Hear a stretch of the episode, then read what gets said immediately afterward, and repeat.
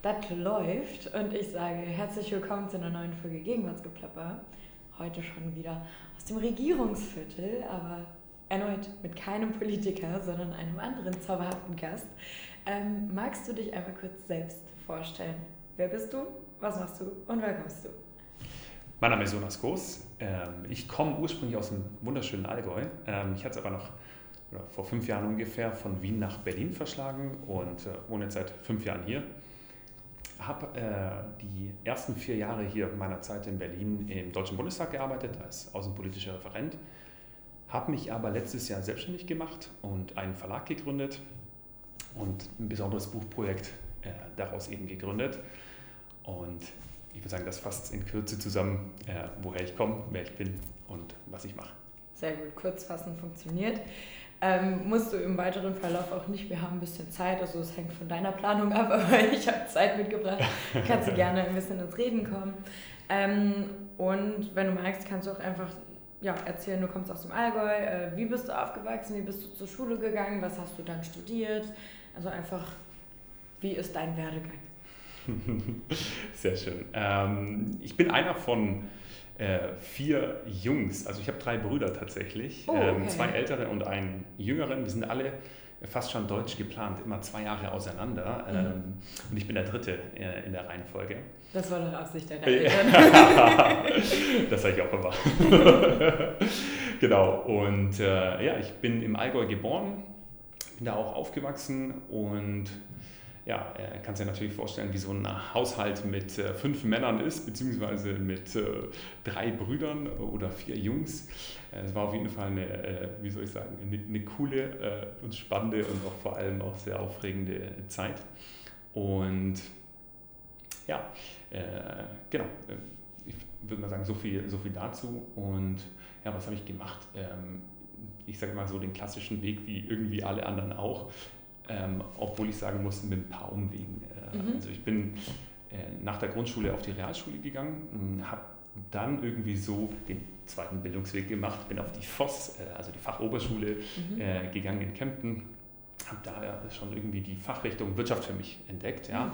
Äh, und habe diesen wirtschaftlichen Zweig an der FOS äh, in Kempten im Allgäu ähm, besucht und ja, äh, habe dann letztendlich dort auch die sogenannte FOS 13 gemacht, also die 13. Klasse, um dann auch an der Uni studieren zu können. Und äh, ja, äh, das hat mich dann letztendlich dazu geführt, äh, nach Konstanz zum Studieren zu gehen.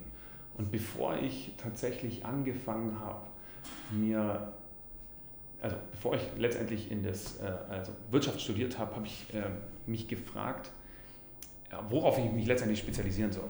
Ja, weil ich hatte zwei große Interessen. Ja, einmal Wirtschaft und das auf der anderen Seite Politik. Ja, beide mhm. Sachen haben mich wahnsinnig interessiert und dann habe ich nach Studiengängen gesucht, die irgendwie beides vielleicht kombinieren können. Und dann habe ich diesen Studiengang in Konstanz gefunden, Wirtschaftswissenschaften, Vivi. Aber die haben dann ab dem äh, vierten Semester eine Vertiefungsrichtung gehabt und das konnte Vertiefungsrichtung Nebenfach sein. Und das war für mich schon von Anfang an klar, auf jeden Fall Politik. Mhm. Ja. Ähm, wo kam das Interesse für Politik letztendlich her? Ähm, tatsächlich aus meiner Freundesklicke damals, äh, als ich 13, 14, 15 war. Wir waren so eine Jungsgruppe aus äh, vier Jungs, die in der Nachbarschaft logischerweise gewohnt haben zusammen und wir waren super gut befreundet. Und ja, wir haben irgendwie schon früh angefangen, über Politik zu reden und zu diskutieren, zu debattieren. Und äh, wie soll ich sagen, wie jeder, der später mal in der Politik landet, hatten wir mal vor, eine eigene Partei zu gründen. ähm, aus der Parteigründung ist nichts wirklich, also nicht wirklich was geworden. Ja. Aber über, wie soll ich sagen, über Umwege bin ich dann tatsächlich auch äh, bei den Julis, bei den jungen Liberalen in Kempten gelandet. Und äh, so war dann mit 16 ungefähr ähm, mein Weg in die Politik und auch zu den Julis ja, äh, in Bayern.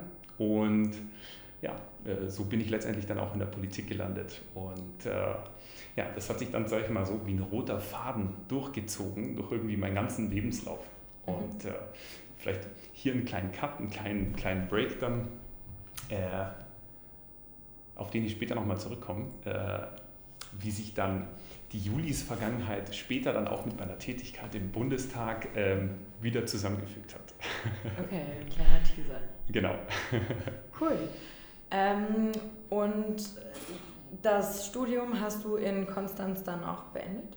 Vollkommen richtig. Ähm, also ich habe in Konstanz angefangen zu studieren, wie gesagt, Vivi und Politik. Ähm, das war immer für jeder, der Konstanz am Bodensee auch kennt und weiß, wie schön es ist, war es immer so im Wintersemester muss man möglichst viele Fächer belegen, mhm. um dann im Sommersemester auch wirklich den Sommer am Bodensee genießen zu können. Genau, um Zeit ohne, zu haben. Genau, um Zeit zu haben, ohne zu viel äh, studieren zu müssen. Und äh, das war immer eine, ich sage jetzt mal, nicht ganz so einfache Aufgabe, weil der Sommer am Bodensee ist einfach wirklich super schön. Ja? ja. Und äh, ähm, wie soll ich sagen, einer von den Julis, jetzt auch äh, FDP-Landtagsabgeordneter in Bayern, Matthias Fischbach, der hat auch in Konstanz studiert, der äh, wird das auf jeden Fall nachempfinden mhm. können, sollte er diesen Podcast hören, äh, ja, wie, schön, wie schön die, äh, die Sommer tatsächlich äh, am Bodensee sind. Und äh, das habe ich tatsächlich, also so ungefähr bis zum vierten Semester gemacht ähm, und dann hat es mich aber auch schon wieder ins Ausland verschlagen. Ja? Ah. Mein, mein Ziel war es tatsächlich immer irgendwie weiter weg und höher hinauszukommen. Ja? Mhm. Und ich wollte irgendwie schon immer nach Nordamerika, ja? Mhm. also USA oder Kanada. Und ich habe mich dann im äh, vierten Semester beworben für ein Auslandsjahr und bin dann letztendlich äh, im hohen Norden in Toronto gelandet, in Kanada. Oh ja. Und hat mich an die äh, University of Toronto verschlagen. Und äh, dann durfte ich ein Jahr dort äh, studieren. Mhm. Und ja, äh, ein Jahr lang einen kanadischen Winter miterleben. Und das ist auf jeden Fall eine Sache. Ja, das ist dann wahrscheinlich nicht ganz so schön wie der Sommer am Bodensee. Nein, äh, wie soll ich sagen, es ist nochmal ein größeres Extrem, ja. weil, äh, wie soll ich sagen, in, in Toronto beginnt so ungefähr der Winter im Oktober. Mhm. Ja? Und Winter im Oktober ist halt nicht so ungefähr, da beginnt der Herbst, sondern es ist halt Winter. Ja? Also es ja. bedeutet Schnee und Minusgrade. Ja? Und ich hätte ja niemals gedacht, dass ich nochmal äh, auf solche Temperaturen komme wie äh, wie damals äh, in Toronto, nämlich bei äh, ja, minus 25 Grad. Und ja. äh, das ist dann so, das musst du dir vorstellen, äh, wenn dein Nasenbein, wenn du draußen bist, unterwegs bist, dein Nasenbein einfriert, ja, und deine, deine Barthaare so. Äh, und die Leute tragen ja wirklich nicht den, den Schal um den Hals, sondern den Schal ums Gesicht, ja, ja. dass du, wenn du draußen bist, es möglichst warm auch hast an diesen äh, Flächen, die normalerweise frei sind, ja, Gesicht, ja, ja. von dem her war auf jeden Fall eine Erfahrung für sich, so viel sicher. Wie viele Schichten an Klamotten kann man übereinander anziehen, um da nicht zu erfrieren? Sehr gute Frage. Ähm, um dir das kurz mal an meinem Beispiel zu beschreiben, das sind auf jeden Fall immer zwei Paar Socken gewesen, mhm. Äh, Winterboots, eine lange Skiunterwäsche. Also Allgäu hat man sowas natürlich immer irgendwie im Repertoire. Mhm. Äh, darüber hinaus dann eine Jeans oder irgendeine Hose, T-Shirt, Pulli, dicke Jacke, mhm. Handschuhe, mhm. Mütze, Schal und wichtig hier übers Gesicht. Ja. Und das, oh hat, das hat auf jeden Fall schon geholfen und dann natürlich für, wie soll ich sagen, jeder Blizzard, der unterwegs war, Kapuze hoch mhm. und, und, auch noch über die Mütze drüber und dann möglichst schnell. Ich habe äh, zum Glück relativ in der Nähe von dem Uni-Hauptgebäude gewohnt, bedeutet, ich war ungefähr von zehn Minuten von mir daheim in der Uni drin. Ah, ja. Und äh, das, man geht wirklich von Gebäude zu Gebäude und versucht mhm. nicht zu viel draußen Zeit zu verbringen. Ja. Verstehe ich. Okay. Und äh, wie lange warst du dort in Toronto? Tatsächlich ein Jahr. Okay. Ähm, also ein bisschen weniger als ein Jahr. Ähm, es war dann letztlich August 2013 bis Juni 2014. Genau. Mhm. Ähm, was aber geholfen hat äh, zwischenrein war, äh, und das habe ich, muss ich sagen, auch sehr gefeiert. Und das ist auch bitter, bitter notwendig gewesen, war dann der Spring Break tatsächlich im ah. Februar, ähm, als ich den tatsächlich minus 25 Grad in Toronto entflohen bin auf plus 25 Grad in Kuba. Äh, und das war äh, eine sehr coole Erfahrung. Das 50 Grad Temperatur. Vollkommen richtig. Das ist krass, dass das einfach geht. So, wie weit ist das auseinander? Also wie lange fliegt man da? Ähm, aus Toronto bist du tatsächlich super schnell äh, in Kuba und in mhm. Havanna. Und ich muss jetzt lügen, was waren das? Zwei Stunden, zweieinhalb Stunden? Also du bist tatsächlich Krass. super schnell unten ja. und auch schnell da. Und was ganz witzig ist, ich meine, du konntest auch äh, damals äh, nicht aus den USA logischerweise nach Kuba reisen, mhm. ja, aber dafür die ganzen Kanadier oder auch US-Amerikaner, die über Kanada runter nach Kuba geflogen sind ja. für ein paar Tage, um dann wieder zurückzukommen. Ja. ja, Und äh, ja, vielleicht noch eine kleine äh, Side-Story dazu. Es gibt ein wunderbares Bild äh, von mir und drei Freunden aus Kanada, wie wir äh, in der Unter also in der, im Student Apartment, wo wir gewohnt haben, auf einer Hausparty waren.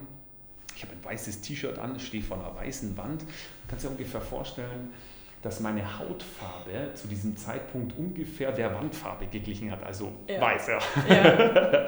und äh, dann auch, wie soll ich sagen, von diesen minus 25 Grad im Februar nach äh, zu den plus 25 Grad auf Kuba kannst dir natürlich äh, vorstellen, äh, wie viele Sonnenbrände ich an wie vielen Körperstellen hatte.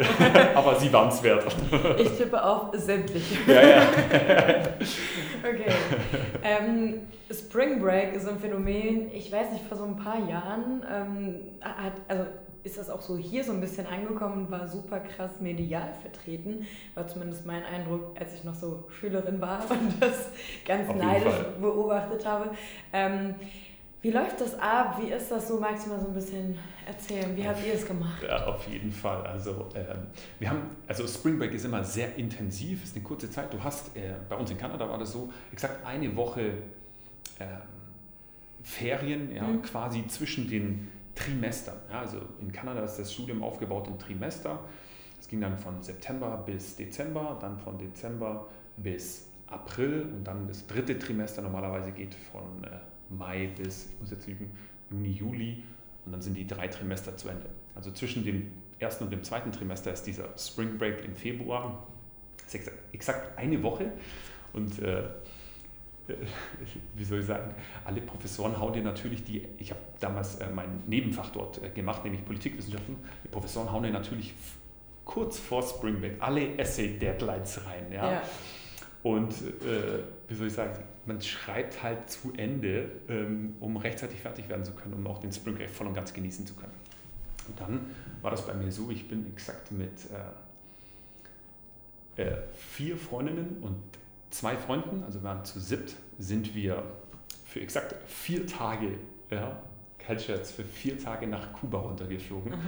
und haben vier volle Tage dort genossen in Havanna und auch äh, in Varadero letztendlich. Das ist im Norden der Insel, sind super schöne Sandstrände und äh, ich sagte, es fühlt sich an wie das Paradies, wenn du da runterfliegst aus minus 25 Grad.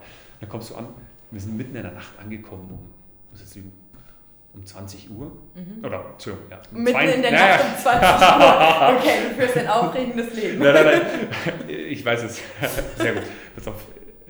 Okay, 20, 22 Uhr war es, aber okay. ich weiß, dass der, so der Bus vom Flughafen hat uns dann um 2 Uhr erst abgeholt, um uns dann nach Baradero zu fahren. Ah. Wir sind dann um 6 Uhr morgens irgendwann, vier Stunden später in Baradero angekommen. Deswegen, okay, das deswegen ist das ganze Ding dann Nacht für mich gewesen. Aber ja, du hast, du hast vollkommen recht. Und wie gesagt, wir sind am Flughafen angekommen, kommst du in Havanna am Flughafen an. Erstens schaut alles aus wie ungefähr aus den 70er Jahren. Ja, also der ganze Flughafen so und äh, alles etwas surreal. Ja. Und äh, dann wie soll ich sagen, bist mit dickster Winterjacke und Winterboots irgendwie so äh, geflogen und dann kommst du an und denkst so, puh, ist aber warm hier. Und dann yeah. ziehst du so die ganzen Sachen aus. Und dann war es ungefähr draußen, ich muss abends halt äh, 19 Grad. Und die Kubaner sind irgendwie mit Pulli rumgelaufen und so. Mhm. Und ich war mit T-Shirt und kurzer Hose, ja. habe mich dann umgezogen schnell und war so, oh, ist das heiß hier. ja. Also es ist immer so witzig, was ist der Referenzpunkt? Ja? Von wo kommst du und was ist dann kalt, was ist warm? Ja. Und für, für mich war es halt das Paradies auf Erden bei 19 Grad nachts. Und dann umso besser natürlich äh, der Tag darauf. Äh, Gerade auch in dem Hotel wo wir waren, äh, war wirklich hammer, hammer cool. Wenn es direkt am Strand, äh, wie gesagt, im Norden in Varadero war. Und äh, wir sind dann auch direkt am Morgen gleich hingegangen, weißer Sandstrand.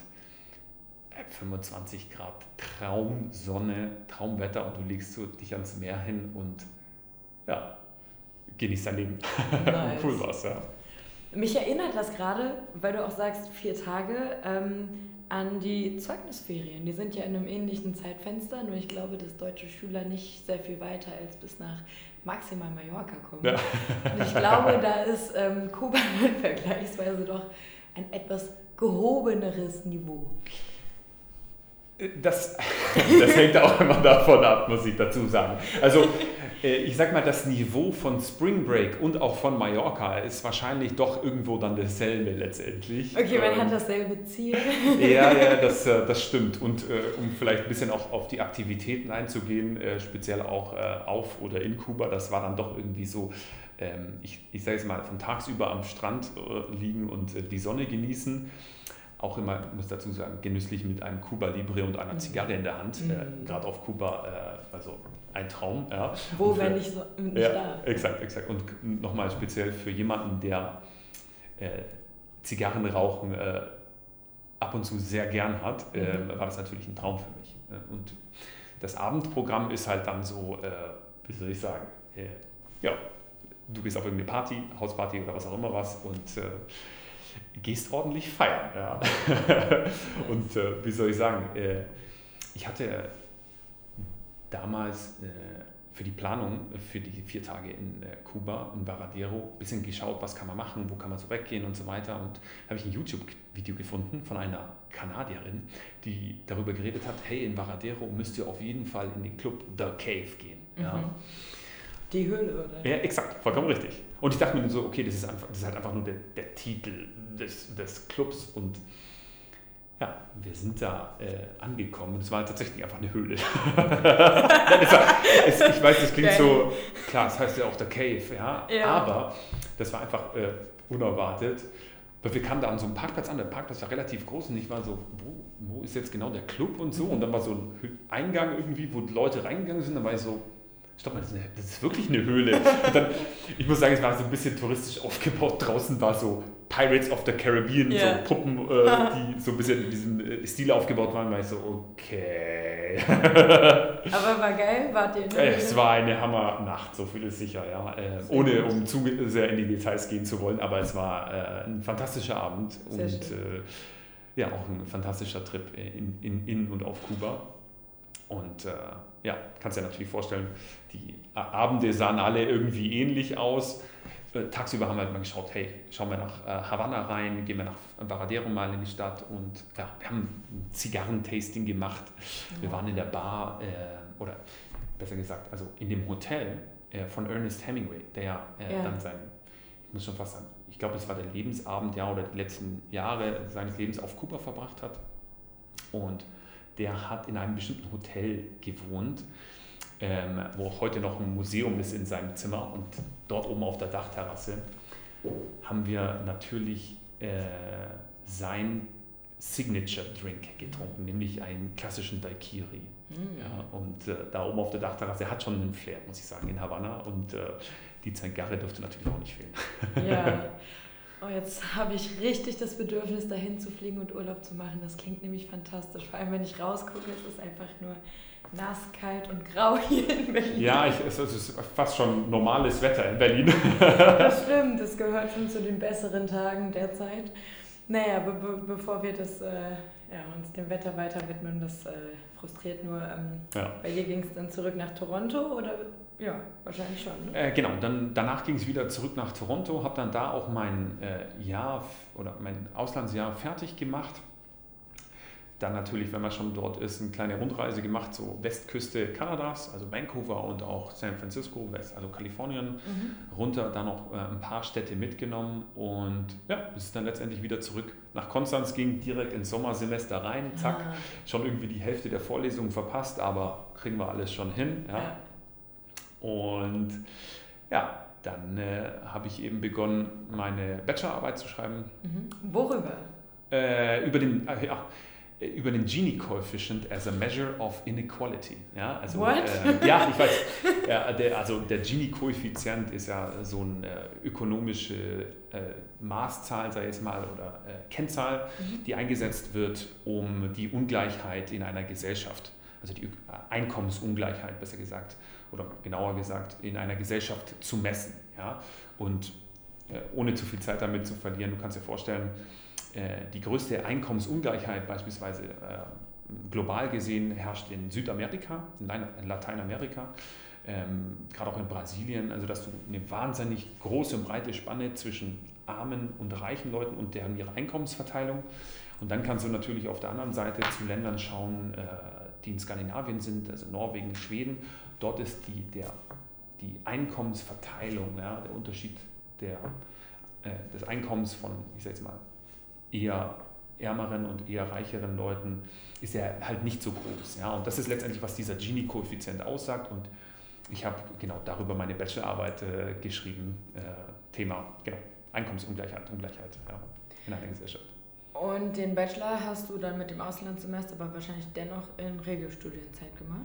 Ich, ich habe, um ehrlich zu sein, ich habe, glaube ich, ein Semester mehr gemacht, sieben Semester. Sechs oh. ist, glaube ich, Regelstudienzeit. Ich habe es dann sieben, in sieben fertig gemacht. Und genau, und dann ging es weiter in den Master. In ja. die neue Stadt natürlich, so wie du dir vorstellen kannst. Ja, Konstanz, Toronto und dann wieder ins Ausland. Ja. Ähm, ja, du, wirst, du, wirst, du, wirst, gleich lachen, genau, nach Österreich und nach Wien. Wie man das so macht, genau. Das, ausländischste Ausland, das ist aus ja, deutscher die, Perspektive. Die Leute haben auch irgendwie komisch geredet. Also. ich konnte ja gar nicht verstehen, was die gesagt haben. Ja, das stimmt. Und falls es den äh, Zuhörerinnen und Zuhörern noch nicht aufgefallen ist, ja, aber bei mir hört man auch einen wahnsinnigen Dialekt raus als Allgäuer. nicht, ja. ja. Aber, ähm, wie soll ich sagen, äh, in Österreich ist das nochmal eine, äh, wie soll ich sagen, eine andere Dimension. Ja. Dann, als Piefke wird man dann doch irgendwie schnell erkannt, nicht immer so, stopp, nein, ich bin Bayer. So, du redest aber null bayerisch. Nicht so, ja, ja, das stimmt, aber long story short, ich bin trotzdem aus Bayern. Wo kommt dein Hochdeutsch her? Super gute Frage, äh, Christina, super gute Frage. Ähm, ich erkläre das immer damit, äh, dass ich aus bayerisch-Schwaben komme, so und im Allgäu und super lustige äh, Vorfahren habe in der Hinsicht. Mein Opa väterlicherseits kommt aus Norddeutschland und mhm. ich sage immer so, okay, der hat das Hochdeutsch mit runtergebracht in die Familie, ja, ähm, während äh, äh mütterlicherseits äh, die äh, Eltern, meine Großeltern, die kommen aus Schlesien ursprünglich ah, ja. und dann meine Mutter aus München und dann kam sie irgendwie so ein Mix zusammen aus meinem Vater, der aus dem Allgäu äh, kommt, ja, aber sein Vater ja, aus Norddeutschland und meiner Mutter aus München und irgendwie kam da so ein Mix zusammen und mhm. keiner von uns spricht irgendein Bayerisch oder Allgäuerisch. Ja. ja. Das gilt für mich aber auch für meine drei Brüder, muss ich dazu sagen. Also du hörst nirgendwo, dass wir aus dem Allgäu kommen oder Bayern sind. Ja. Das heißt, ihr seid die einzigen Hochdeutsch sprechenden Bayern, die man da trifft. Äh, das ist vollkommen richtig, ja. Wir wissen alle, das ist Familie Groß. Ja, das stimmt. Ähm, exakt, ja. Witzig, okay.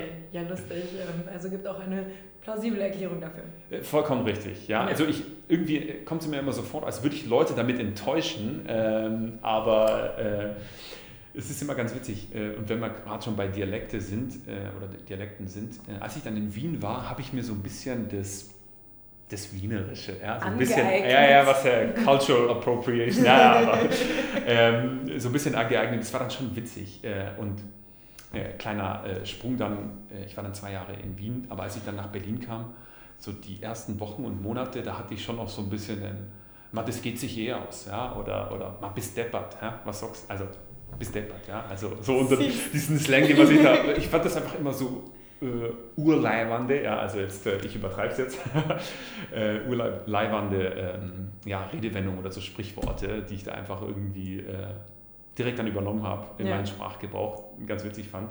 Aber wie es dann irgendwie immer so ist, äh, es geht dann wieder verloren, äh, mhm. äh, wenn, man, wenn man nicht mehr da ist. Ja, aber äh, so viel zu meinen äh, Dialekten vielleicht. Genau. Okay. Ich würde noch mal ganz kurz auf deine Zeit in Wien zu sprechen kommen. Auf jeden Fall. Da hast du dann äh, Master durchgezogen. Genau. Politik dann, oder?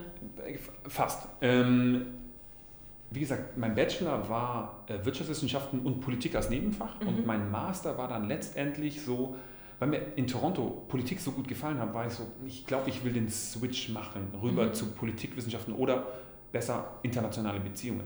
Ah, ja. Und ähm, ich war, und so kam auch ein bisschen äh, Wien äh, zustande überhaupt, wieso ich da hingekommen bin. Ich war mhm. kurz nachdem ich aus Toronto zurückgekommen bin, in Konstanz habe ich äh, bei so einer Model United Nations Simulation, das sind solche sogenannte Moons, ja, ah, mitgemacht. Ja. Das kannst du dir vorstellen, Studenten veranstalten eine, ein Planspiel für die Vereinten Nationen und jeder ist irgendwie ein Delegierter von dem Land und dann mimikt man einzelne Councils ähm, der UN nach, ja, also Human Rights Council oder Security Council und äh, man darf so ein bisschen Botschafter, Abgeordnete, also Botschafter spielen und es ja. hat mir wahnsinnig viel Spaß gemacht. Und ich wurde auf der Konferenz in Konstanz angesprochen, auf eine Konferenz, die dann im Sommer 2014 in Wien stattgefunden hat, in dem UNO-Gebäude, weil äh, für alle, die es nicht wissen, die UNO hat ja mehrere Ableger auf der Welt, nicht nur in New York, ja, sondern auch in Wien beispielsweise. Und ja, äh, dann dachte ich mir, ich wollte schon immer mal nach Wien, ja. fahr da doch runter. Und dann war ich den Sommer 2014 in Wien und dachte mir, okay, stopp mal, die Stadt ist so wunderschön, da muss ich studieren. Ja. Und dann kam eins zum anderen. Ich habe einen perfekten Studiengang für mich gefunden äh, im Bereich internationale Beziehungen mhm. an der Diplomatischen Akademie in Wien. Die hat so einen ähm, äh, englischsprachigen Master, der aber auch interdisziplinär ist. Ja, der beinhaltet die äh, Schwerpunkte Wirtschaft, Politik, Recht und Geschichte. Mhm. Machen wir so drei von vier Bereiche, die mich wahnsinnig interessieren und ihr könnt jetzt raten, welcher Bereich der ist, der mich nicht so interessiert, aber es ist wahrscheinlich Recht, ja.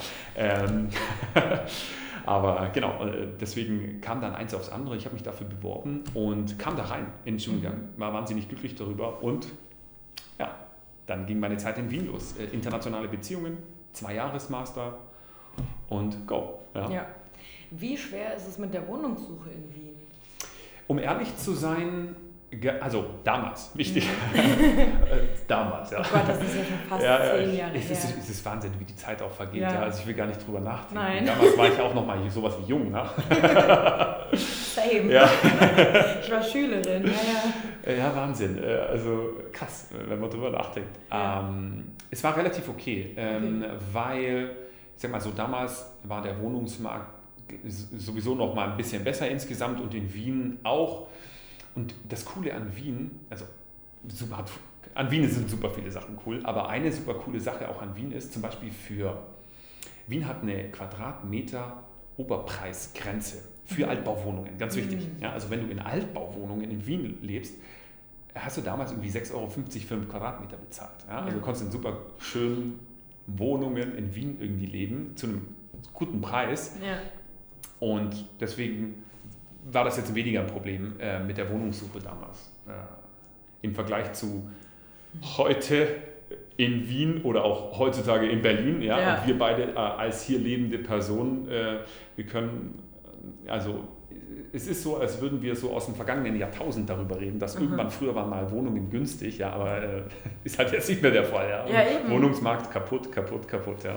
Ja, das, das ist absolut wahr. Äh, eine Wohnung zu finden, vor allem auch hier in Berlin, ist furchtbar und ich glaube, da können wir einfach glücklich sein, dass wir es geschafft haben. in gewisser Weise, dass wir eine Wohnung haben und äh, jetzt äh, passt alles, ja. Genau, genau. Okay, also Master in Wien, äh, gute Zeit gehabt und äh, nach Wien ging es direkt nach Berlin oder warst du da noch woanders unterwegs? Nee, tatsächlich ging es ähm, dann von Wien letztendlich äh, nach Berlin. Ja, ich muss jetzt selber aufpassen. Ähm, nee, es ging direkt rüber.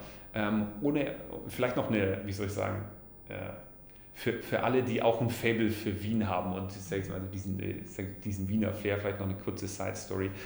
Aber was äh, Wien sehr cool auch gemacht hat als äh, Studentenstadt oder halt als Studiestadt, ja, ähm, war auch die Tatsache, äh, dass es sowas wie eine Ballkultur gibt. Ja, mhm. ähm, ich weiß, das ist jetzt für alle Damen, die zuhören, die so in so einer, ich sage jetzt mal, Sissy und äh, Sissy-Welt leben, ja, und äh, für alle Herren der Schöpfung auf der anderen Seite, ja, ich inkludiere mich jetzt da mal. Alle Franz-Ultras. Die, sehr schöne Bezeichnung, Franz-Ultras, ja. äh, ja, Christina, ja, nicht schlecht. Ähm, exakt, für alle Franz-Ultras, äh, wie soll ich wie soll ich sagen, für Männer, die halt auch gerne klassisch tanzen und oder gern Frauen ausführen auf Bällen, ja, also suchst dir aus, ja. ähm, habe ich natürlich auch die, äh, die Ballsaison äh, mitnehmen dürfen oder, äh, wie soll ich sagen, freiwillig auch immer gern mitgenommen mhm. und es hat äh, wahnsinnig viel Spaß gemacht. Und ähm, ich äh, muss sagen, ich erzähle das auch immer ganz gern, deswegen wollte ich, äh, wollte ich noch mal kurz den Punkt machen. Tatsächlich ähm, hatte ich die, wie soll ich sagen, große Ehre äh, und auch das Vergnügen, den Wiener Opernball zu öffnen. Wow, ich bin richtig neidisch. Cool. Ich weiß, ja. ähm, ich muss sagen, es war der absolute Hammer. Ja, es ja. hat super viel Spaß gemacht. Und das ist lustig, ich, meine Mutter hat mir gestern geschrieben, Wiener Opernball, alles Walzer. Und ich so, mm, war gestern der Opernball. Augenscheinlich war, ja stimmt, das ist immer donnerstags, wenn ich mich alles täuscht, ja, war der Opernball jetzt yeah. in Wien. Das klassische Ende übrigens auch der Ballsaison jetzt, ähm, wenn wir danach gehen. Aber ich durfte den als Debütant, ja, also als ja. quasi Eintänzer äh, für den Ball äh, eröffnen. Und äh, kannst natürlich vorstellen, in der Wiener Oper stehen unten auf dem Parkett 6000 Leute in der Oper, die in den Logen sitzen und halt ähm, drumherum stehen und du äh, bist dann mit deiner Tanzpartnerin und eröffnest den Ball. Hammererfahrung, ja, also wirklich richtig geil. Wie kam es dazu? Also ist das immer eine bestimmte Tanzschule, die dann die besten Leute auswählt oder wie läuft es? Muss man sich bewerben? Ich, ja, genau, vollkommen richtig. Also das ist ähnlich wie, wie soll ich sagen, äh, für jeden Job oder was auch mhm. immer, was, was man gerne machen möchte und es nur limitierte Plätze gibt. Auf Deutsch gesagt, man muss sich bewerben. Ja. Mhm. Ähm, du hast es aber auch super richtig gesagt. Also es ist immer eine Tanzschule ja, und auch ein Tanzlehrer, der auch dann der Zeremonienmeister ist mhm. äh, und das Eintanzen ähm, organisiert. So. Der hat meistens auch seine eigene Tanzschule und, wie soll ich sagen, da ergibt sich das dann auch immer so, dass ähm, junge Tanzpaare dann über die Tanzschule sich dann auch dafür bewerben, für den Wiener Opernball und auch, muss ich dazu sagen, für alle ähm, Interessierten. Die können sich natürlich darüber hinaus auch in Wien für den Wiener Opernball bewerben. Und um das kurz dazu zu sagen, es gibt tatsächlich auch für Ausländer, so wie ich einer war, mhm. ja, also das ist fantastisch, ja, wenn man darüber nachdenkt eigentlich. Ich habe mich als, wir haben uns als Auslandspaar beworben, ja, aufgrund mhm. meiner bayerisch-deutschen Herkunft. Ja. Äh, und es gibt ein extra Kontingent auch, muss man dazu sagen, für Auslandspaare, mhm. die ähm, beim Wiener Opernball äh, auch mitmachen können. So, und äh, ich hatte mich mit meiner damaligen Freundin und auch äh, Tanzpartnerin äh, dafür beworben und ja, wir sind, äh, wie es der Zufall wollte, sage ich jetzt mal, ja. sind wir reingekommen und durften dann auch ein Paar von, ich glaube, 120 Paaren sein, die dann den Wiener Opernball eröffnen durften. Und äh, ja, so, so kam es irgendwie dazu. Ich hoffe, das steht in deinem Lebenslauf. Äh, äh, um ehrlich zu sein, nein, aber ich, ich glaube, es steht sogar nicht, das ist ein sehr guter Punkt von mir, es steht, um ehrlich zu sein, steht es nicht drin, aber ich weiß, als ich mich damals für den Wiener Opernball beworben habe, das war 2017. Mhm. Ja, gleichzeitig hat dann schon auch, wie soll ich sagen, meine Sondierungsphase, ja, als ich mit meinem Studium fertig war im äh, Sommer 2017, auch meine Sondierungsphase begonnen für was ich danach mache und mhm. wo ich was danach mache. Und ähm, ich weiß dann, als ich mein äh, Bewerbungsgespräch äh, damals bei äh, Uli Lechte hatte, dann auch äh, später für den Abgeordneten, für den ich hier im Deutschen Bundestag äh, vier Jahre arbeiten durfte. Ähm, dem habe ich beim Bewerbungsgespräch gesagt, als wir uns in München getroffen hatten, also Uli, wir können das so und so machen und ja, da, ja, da, ja, da. Ähm, wichtig ist aber, ich glaube, es war damals der 6. Februar, ich muss in der Woche frei bekommen, weil ich muss zum Wiener Opernball. Und er hat mich angeschaut mit einem Blick, Jonas, du hast äh, sechs Wochen Urlaub im Jahr, äh, wähl die wie du willst. Nicht so, Uli, wir haben uns verstanden. also, ja. Man muss Prioritäten setzen. Ja. Ich, ich habe die gleich von Anfang an äh, versucht zu setzen und. Äh, es hat geklappt und ich bin da tatsächlich auch, wie gesagt, einerseits zu den Proben immer runtergeflogen und dann auch letztlich zum äh, Wiener Opernball, zur Generalprobe und auch zur, ja, zum, zur rauschenden Ballnacht tatsächlich äh, runtergeflogen. Es war, es war traumhaft schön. Also wirklich, war richtig, richtig cool. 2017 sagst du, war das? Ähm, also das war dann 2017 äh, war die Bewerbung dafür. Ah. 2018 im Februar, so war dann der, ähm, war dann der Opernball. Ähm, das bedeutet, da hatte ich dann gerade ein paar Monate bei Uli angefangen ähm, im Deutschen Bundestag und genau, aber im Februar die Woche, die war gebucht für Wien Opernball und äh, ja, mega viel Spaß haben. So viel war sicher. Ja. Ist ganz lustig, bei mir war 2017 mein Balljahr. Oh. Ich war beim Bundespresseball als Mitarbeiterin tätig, ah, also als cool. Praktikantin. Und ähm, wie es der Zufall so wollte, naja, also nicht wie das der Zufall wollte, ich war natürlich dann bei der Ballnacht, aber Ähm, es hat sich zufällig ergeben, dass ich den Preis der Bundespressekonferenz überreichen durfte, Oh. weil ich ein passendes Kleid anhatte. Äh, lass mich, was war die Farbe, wenn ich fragen darf? Oder? Pailletten und schwarz. Oh, sehr schön, Ja, cool. Einfach ganz schlichtes schwarzes Paillettenkleid. Ähm, es war nämlich so, es gab eine Menge Hostessen, die da alles gemacht haben. Ich weiß gar nicht mehr, welche Farbe die anhatten. Entweder war es Gold oder Rot, aber die hatten auf jeden Fall alle kurze Kleider an, damit man die erkennt. Oh, du warst bodenlang unterwegs. Genau. Und, ähm, es war auch der Dresscode, dass man bodenlange Kleider Ja. anhat. Und äh, so kam es dann, dass ich den Preis übergeben durfte, noch gemeinsam mit einer Kollegin, Cool. ähm, die auch ein Pailletten und mit Gold noch verziertes Kleid anhatte. Das heißt, wir haben zusammengepasst und es hat ein gutes Bild abgegeben auf der Nice. Bühne. Genau. Sehr und cool. ähm, das, das war meine, meine Ballgeschichte. Nicht schlecht, aber schau, ich, ich sage immer, so klein ist auch letztlich die Welt. Ja? Also Ja. äh, ich dachte, ich wäre schon der Ausreißer mit irgendwie zu, also hier Ballfabel und so weiter Ja. und so fort. Und jetzt erzählst du mir vom Bundespresseball. Ja, cool. Ich muss Ja. sagen, auf den war ich noch nicht. Ja, äh, ich, er steht ja bevor. ja, das ist vollkommen Kannst ja richtig. Ich muss dazu sagen, ich warte bis heute auf die Einladung, also falls das jemand hört. Oh, vielleicht. Grüße an die Ex-Kollegin. Ja, Genau.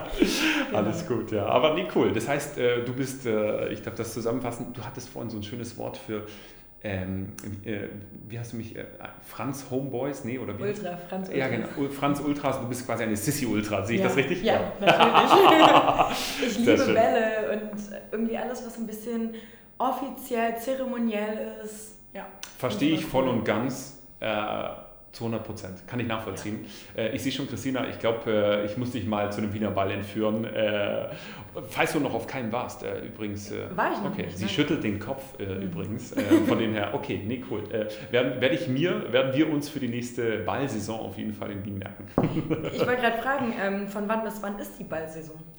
Genau, also die beginnt, ich glaube, ich muss mich täuschen, so ungefähr Ende November, Mitte, Ende November und die geht immer, also traditionell sage ich mal, bis ähm, zum Wiener Opernball. Und Wiener. Opernball ist auch der krönende Abschluss der Ballsaison, ähm, bedeutet ähm, dann äh, seit gestern äh, Abend, Nacht äh, und allen, die, wie soll ich sagen, noch äh, Kopfschmerzen haben und nachfühlen von gestern Abend, äh, die äh, können sich jetzt auch in ein erholsames, äh, in die erholsame Zeit äh, verabschieden, bis es dann wieder im November losgeht mit den Wellen. Genau, also das Ja. ist ungefähr der Zeitraum. Es klingt ja fast so ein bisschen so, als wäre das deren Pendant zum Karneval. Der ja gerade hier gefeiert wird. Das ist vollkommen richtig. Ähm, das ist vollkommen richtig. Als jemand, der, ich weiß, ich oute mich jetzt und ähm, muss dazu sagen, ich äh, werde immer kritisch beäugt. Ich bin ein absoluter Nicht-Faschings- und Nicht-Karnevalsmensch. Mhm. Ja? Also überhaupt nicht. Für mich existiert quasi diese Jahreszeit in der Hinsicht gar nicht. Ähm, Du hast vier Jahreszeiten. Ja, ja. Hat Vivaldi Treffen zusammengefasst Ja. in dem sein Statement. Sehr gut, ja. Nee, das stimmt. Ähm, genau.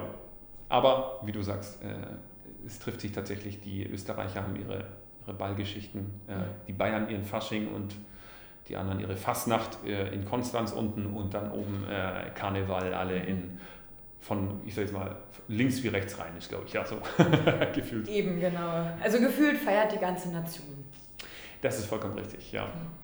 Okay, ähm, hast du noch weitere Wien-Stories, die du loswerden möchtest? Ich will dich nicht, nicht bremsen. Ja, ich weiß, die Wien-Stories sind tatsächlich auch immer super gut und ich muss sagen, es war eine wirklich fantastische Zeit. Ähm, ich sag mal so, kulturell neben der Tatsache, dass man äh, im Winter die Bälle mitnehmen kann, würde ich sagen, ist Wien auch nicht umsonst immer die lebenswerteste Stadt, weil du äh, wahnsinnig viel machen kannst. Ja? Und ähm, im, im Winter sind, ist das die Ballsaison, die super schön ist. Ja? Äh, Du kannst dir einfach vorstellen, du bist dann in der Wiener Hofburg beispielsweise ja? und, oder im Musikverein in Wien und bist dann bei dem Ball und es ist einfach traumhaft schön. Ja? Mhm. Und alles irgendwie ein Sissy Flair oder Franz Flair, ja? so suchst du aus. Und dann im Sommer ähm, hast du äh, irgendwie so auch die heurigen Zeit. Ja? Also bedeutet, Wien ist eine der Städte und Österreich ja eines der Länder, äh, die sich ja, äh, ich sage jetzt mal, fast schon geografisch aufteilt, beziehungsweise aber auch beides in einem vereint, nämlich Österreich ist Wien und, äh, Wien sage ich schon, Wein- und Bierland. So, Mhm. während Deutschland Bierland ist, ja, und ähm, in Österreich und gerade auch in Wien hast du in Wien tatsächlich Weinberge. Ja? Also es wird Wein dort angebaut in Wien im 19. Bezirk und auch in, in anderen Bezirken. Und du hast dann immer diese, äh, diese heurigen Kultur. Ja? Also das sind dann ähm, extra Gastwirte, die ihren eigenen Wein dann auch ausschenken, was super cool ist. Also äh, ich sag mal im Frühjahr, also beziehungsweise im Frühjahr, Sommer, Herbst, ja, äh, pilgert man dann immer raus in die jeweiligen Bezirke in Wien, ähm, um sich dann da in den Heurigen, also in den Gasthäusern, äh, ja, äh, den Wein zu Gemüte oder zu Genuss führt. Und äh, ja, ähm, das ist so ein bisschen auch, äh, wie soll ich sagen, die kulturelle Vielfalt einfach in Wien ansprechend, ähm, weil du einfach wahnsinnig viel einfach machen kannst. Ja? Und das war sehr, sehr cool, hat auch super viel ähm, Spaß gemacht, die ganzen äh, zwei Jahre dort ähm, an der Uni. Ja, also ich muss sagen, ich habe da eigentlich auch studiert, nebenberuflich. Ja. nebenberuflich, ja, ja. so gestaltet sich das bei mir auch. also genau für alle, die sich fragen, hat er eigentlich auch noch mal irgendwas gemacht? So, ja, ja also tatsächlich habe ich äh, immer noch äh, studiert dort und dann auch... Nicht nur auf Bällen Ja, äh, das stimmt, ja. Ähm, aber genau für alle, die dann doch wieder äh, etwas zur inhaltlichen Natur wollen. Ich habe tatsächlich dann auch meine Masterarbeit äh, abgeschlossen, äh, auch zu einem super interessanten Thema, wie ich finde. Ähm, es waren dann tatsächlich zwei dieser vier Fachbereiche, die ich angesprochen habe. Äh, in denen habe ich dann quasi meine Masterarbeit geschrieben. Das war einmal in Geschichte und einmal in Politik.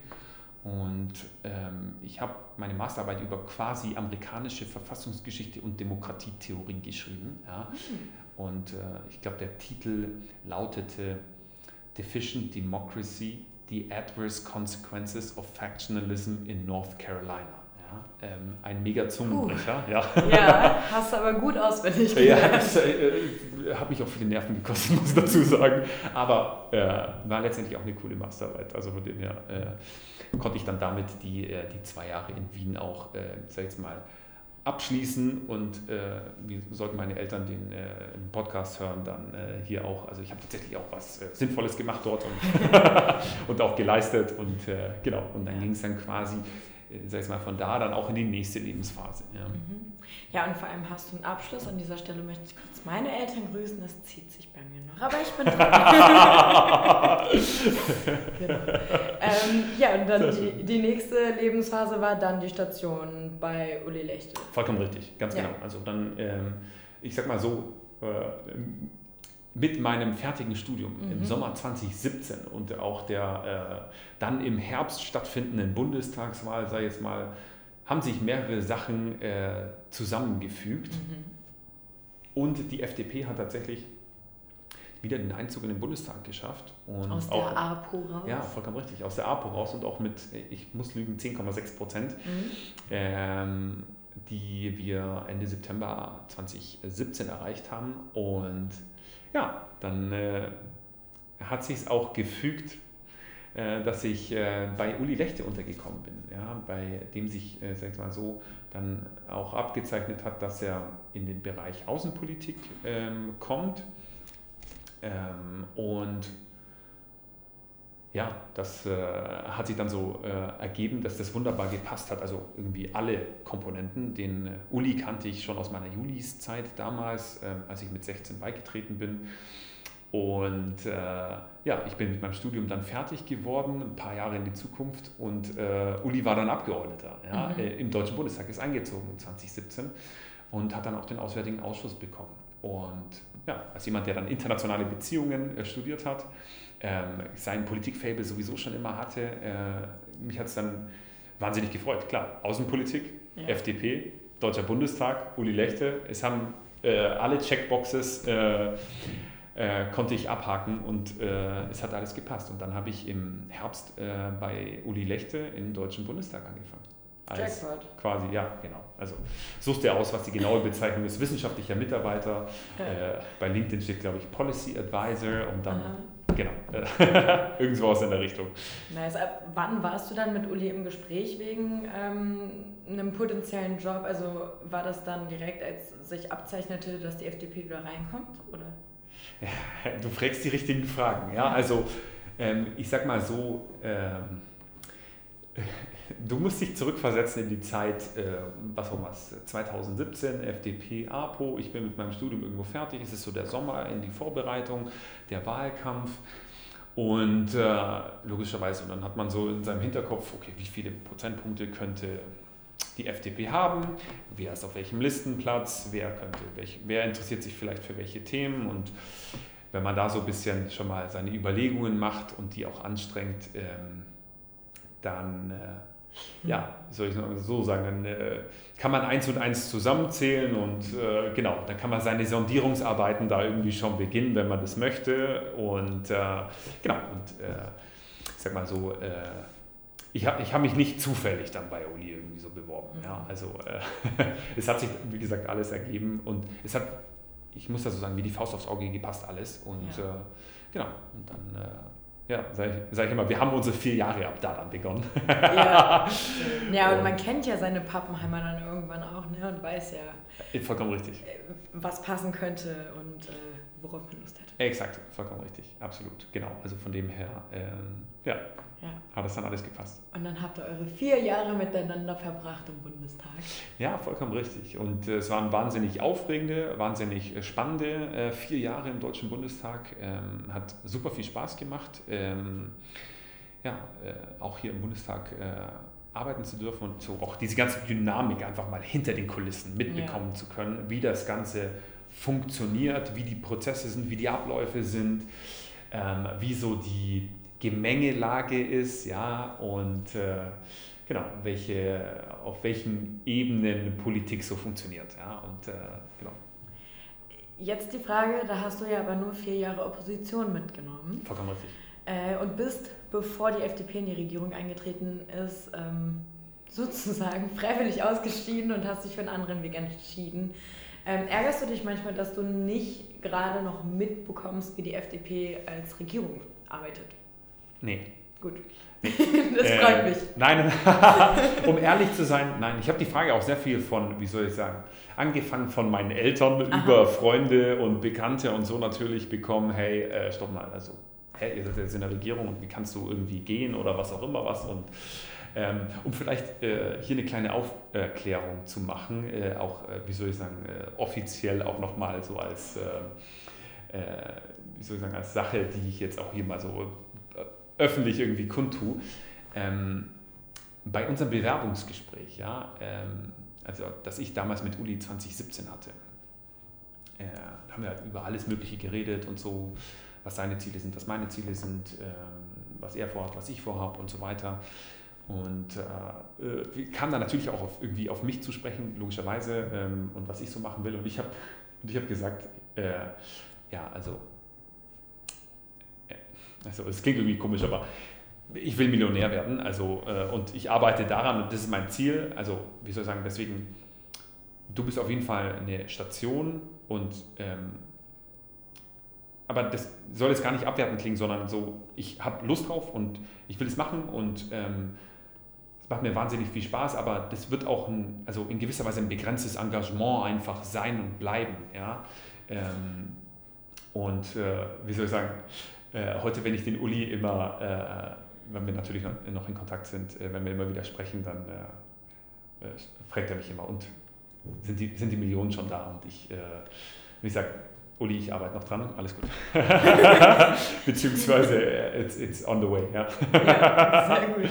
genau, also von dem her hatte ich, ähm, wie soll ich sagen, hatte ich mir intern so gesagt, okay, einen bestimmten Zeitrahmen einfach gesetzt, ähm, wie lange ich das mache und dann ist aber auch gut. Mhm. Ja? Ähm, und es war dann äh, 2021 im April, äh, Entschuldigung, 20, ich muss jetzt aufpassen, dass ich die Timeline äh, nicht durcheinander bringe. Es war, war 20, es war tatsächlich ja, ja, das stimmt. Jetzt ist wieder so, was waren die letzten drei Jahre? Eins. Genau. Ja, ja. Ich hatte dann, ja, Stimmt, genau, jetzt habe ich es. Genau, im, äh, ich hatte im April 2021, hatte ich dem Uli gesagt, hey, ähm, da waren wir, da war Sitzungswoche, es mhm. war der mhm. letzte Tag der Sitzungswoche Freitag, kurz dann auch, bevor der Uli äh, nach Regensburg wieder gefahren ist. Und habe ich habe ihm schon angekündigt gehabt, hey Uli, ähm, ich will mal kurz mit dir reden, dauert auch nicht lang und was auch immer was. Und dann, äh, wir saßen ja drüben in der Doro 93, äh, bin ich, äh, oder sind wir beide von da, Freitagmittag oder so, äh, aus dem Büro dann äh, runtergegangen in den Innenhof in der Doro 93 und Uli als Raucher. Ja, hatte dann natürlich seine äh, Zigarette angezündet und ich habe Uli in die Augen geschaut und gesagt, Uli, mein Lieber, ich werde dich am Ende der Legislaturperiode, ähm, werde ich dich verlassen. Ja, und werde ich meine also werde ich in Anführungszeichen und nicht in Anführungszeichen, werde ich meinen eigenen Weg gehen und mein eigenes Ding machen. Und ähm, genau, wollte das aber schon rechtzeitig sagen und ähm, wie soll ich sagen, Uli und ich haben so unsere eigene Geschichte, ja, die irgendwie angefangen hat beim Landeskongress in, äh, bei, bei, meinem ersten Landeskongress damals in Bayreuth, als ich mich als äh, Bundesdelegierter habe aufstellen lassen für den Bezirk Schwaben. Und der Uli in der Reihe vor mir saß als äh, Oberpfälzer. Und ich nach meiner Bewerbungsrede ähm, an meinen Platz zurückgegangen bin und äh, der Uli sich umgedreht hat zu mir, mich angeschaut hat und meinte, wie war dein Name nochmal gleich? Ich so, Jonas Groß. Hm, du gefällst mir ich werde dich wählen. Und äh, da bin ich auch äh, Bundesdelegierter damals für die Julis geworden. Ähm, von dem her, äh, so lange geht unsere Story zurück, sage ich immer. Sehr gut, ja. Äh, genau. Habe ich ihm dann, äh, wie gesagt, im April 2021 gesagt, hey Uli, war eine schöne Zeit. Ich meine, du weißt es, wusstest es auch quasi schon von Anfang an. Und ähm, genau, äh, wie gesagt, ich werde ab September einen neuen Weg, einen anderen Weg, meinen Weg äh, gehen und möchte mich für die Zeit bedanken, war super schön und äh, will aber auch dir die Möglichkeit geben, dass du rechtzeitig planen kannst für die neue Legislaturperiode und so, wie soll ich sagen, haben wir äh, dort in gewisser Weise so den Anfang des Abschieds ja, in Gang gesetzt äh, für ja, den Abschluss der Legislaturperiode und meiner Zeit im Bundestag. Ja. Genau. Aber das hat er bestimmt gut aufgefasst. Ich meine, er hat dich ja unter der Bedingung eingestellt. Nein, du, alles gut, äh, auf jeden Fall. Ja, ja, also wir sind äh, absolut im Guten auseinandergegangen und ja. ähm, wie soll ich sagen, also allein schon vom ganzen Prozess siehst du ja, also keine Ahnung, irgendwie acht Monate vor dem Wahl, also vor der Wahl im Deutschen Bundestag ja.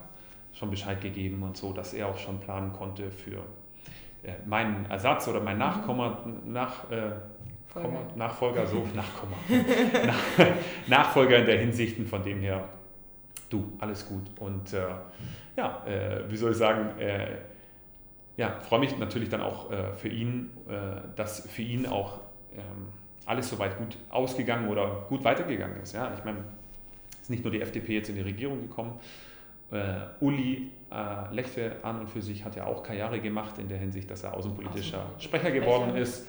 Damit so. Nachfolger von Bijan Sarai. Vollkommen richtig, ja, dem Generalsekretär. Das heißt, wenn man alle jetzt so eine Stufe höher packt, ne, dann geht das noch höher hinaus ja, ja, Uli. Absolut, absolut, absolut. Und äh, ja, so, so ist einfach der Weg und der Prozess äh, im Deutschen Bundestag. Und äh, ich meine, ich freue mich für die FDP, dass es geklappt hat. Ich freue mich für den Uli, dass es geklappt hat bin natürlich der liberalen Sache immer verbunden und äh, schaue natürlich auch immer auf die, äh, wie soll ich sagen, die Ereignisse ähm, im politischen Raum, weil ähm, man, äh, man verlässt zwar den Bundestag, aber man äh, in gewisser Weise verlässt man nie die Politik in der Hinsicht, beziehungsweise auch sein, sein Feld dafür. Und äh, ich verfolge das natürlich alles noch mit Spannung, aber in gewisser Weise aus dem Seiten aus, ja, vom Spielfeld ran. Ja. Als alter Fußballer muss ich, muss ich jetzt mit so einem Phrasenschwein-Spruch äh, kommen. Ja. Finde ich gut, finde ich gut. Ähm, äh, Fußball, machst du noch andere Sportarten? Ähm, sehr gute Frage. Äh, ich habe, glaube ich, meine ganze Kindheit, meine ganze Jugend wahnsinnig viel, also halt Fußball gespielt, Fußball und für Fußball gelebt, ja, aber war, war und bin auch Fußballtrainer, so. Ähm, Bist du noch? Ja, äh, also ich, muss dazu sagen, ich weiß, das ist immer so eine Unterscheidung. Ich, ich habe jetzt keine Mannschaft, aber ja. ich habe äh, nach, das habe ich fast vergessen, also das habe ich vergessen, nicht fast. Ich habe nach der Schule, vor dem Studium, ein freiwilliges soziales Jahr im Sport gemacht. Ach cool. Habe da auch meinen äh, Trainerschein gemacht, meine mhm. B, also B-Lizenz so damals. Äh, und genau, ich habe im Alter von 17, 18, muss ich aufpassen, äh, habe ich angefangen, äh, Jugendmannschaften zu trainieren. Äh, bei meinem Verein, bei dem ich damals auch gespielt habe, FC Kempten, so. Und äh, genau, ich, also in Kempten äh, noch Mannschaften gehabt und selber gespielt, in Konstanz noch Mannschaften neben dem Studium betreut, ja, äh, in der D-Jugend, was war das, U13 und U15. War sehr cool, sehr schöne Zeit, aber kannst dir vorstellen, das Leben ist doch irgendwie, und das wirst du, glaube ich, nur zu gut kennen, ist doch irgendwie so ein, ich sage jetzt mal, so ein ich vergleiche das immer mit so einem Jongleur. Du hast ungefähr 100 Sachen gleichzeitig in der Luft und dann irgendwann wird es doch zu viel und dann muss halt irgendwann mal ein Ball irgendwas fällt raus. Runter. Ja, irgendwas fällt runter, ja, oder äh, vollkommen richtig, Christina. Mhm. Äh, dann nimmst du es halt raus und sagst, hey, war eine schöne Zeit, ist aber auch jetzt ein Cut und äh, genau, kümmere mich jetzt um was anderes. Ja, deswegen, wie soll ich sagen, ich bin im Herzen ja, und äh, könnte jederzeit, aber ich, ich habe so viele Sachen und andere Sachen gerade zu tun, dass ich selber jetzt äh, nicht nicht wieder aktiv gerade eine Mannschaft machen kann, aber äh, genau, bin, bin in der Hinsicht Fußballer äh, mit äh, Herz und Leidenschaft trotzdem noch. Äh, ab und zu gehe ich mal zu einem Sonntagskick hier in, äh, in Zehlendorf, ja, das ist ganz cool. Und, aber damit war es das dann auch. Ja, genau. Und um deine Frage zu beantworten, was ich sonst noch für Sport mache, Gottes Willen. Also ich gehe irgendwie ins Fitness, das ist so äh, mein, mein Ausgleich äh, und mache da so meine, ähm, meine, was auch immer, meine, meine paar Übungen. Ja. Und äh, wenn du es äh, genau wissen willst, vor unserem äh, Zusammentreffen heute war ich auch im Gym nochmal schnell, äh, habe mich nochmal kurz ausgepowert, äh, äh, Ausdauer und dann Beine gemacht. So, und, Leg Day. Genau, ja, Leg Day war quasi dieser verhasste Tag. war aber ganz cool. Und genau, habe mich dann schnurstracks zu dir auf den Weg gemacht, um heute hier zu sein. Tipptopp. Alles klar, du hast den Weg gefunden. Ähm, dann erzähl doch mal, wie es dazu kam, wo du jetzt stehst und was du aktuell machst. Genau. Ähm, so, finally sind wir beim ja, Thema, das wir vereinbart haben. Achso, ich, ich dachte, das Thema wäre ich nicht. ich schätze, alles gut. Ja. Er macht sich sympathisch, sehr bodenständig. ja, sympathisch, bodenständig. Ja. Ja, Nein, kleiner Scherz am Rande. Ähm, äh, genau, äh, ich sag mal so, ich hatte schon immer diesen Traum irgendwie verfolgt, ja, was Eigenes zu machen, was Eigenes aufbauen zu wollen. Und Millionär zu werden. Ja, Milliardär. Genau, ja. Christina, du kannst Lippen lesen schon fast. Ähm, genau, ich habe, äh, genau, um, also um die Frage vielleicht so ein bisschen direkt zu beantworten, ich habe mir halt gefragt, okay, wie wird man Millionär? Also, und dann so, also als Arbeitnehmer halt nicht, ja, also, sondern halt als Unternehmer, ja, als und ich muss auch hier nochmal die Unterscheidung machen, wahrscheinlich weniger als Selbstständiger, sondern vielmehr als Unternehmer. So und dann, also, so, und dann muss man halt seinen Weg irgendwie in die Richtung gehen. Und ähm, ich habe da so einen Weg für mich äh, gewählt, der über Umwege, sage ich jetzt mal, so ein bisschen auch zu dem geführt hat, was es auch jetzt letztendlich ist.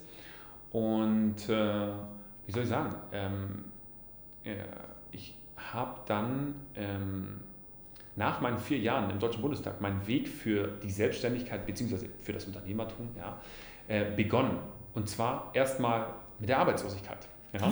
Und ähm, ich, ich, weiß, es hört sich, ähm, ich meine, ich sage das auch äh, so ganz äh, total offen und auch ähm, ohne mich verstecken zu müssen oder zu wollen, weil tatsächlich habe ich meinen Weg äh, in die Arbeitslosigkeit auch geplant. Wie du ja selber weißt, hier sind die, Befri äh, die Verträge im Deutschen Bundestag, die sind befristet einfach. Ja, also In der Regel aber auf eine Legislaturperiode. Ja, sehr guter Hinweis, äh, Christina, vollkommen richtig. Selten, selten kürzer, aber es Selten, selten kürzer kommt aber auch vor, ja, aber sonst auf eine Legislaturperiode begrenzt und oder bis der Abgeordnete aus dem Bundestag rausgeht. Also es ja. kann auch während der Legislaturperiode passieren tatsächlich, bedeutet dann endet auch das Beschäftigungsverhältnis. Also das muss man ganz klar dazu sagen. Deswegen, äh, wer Sicherheit sucht in der, der Politik und im Bundestag. Der hat das Game nicht verstanden. Ja?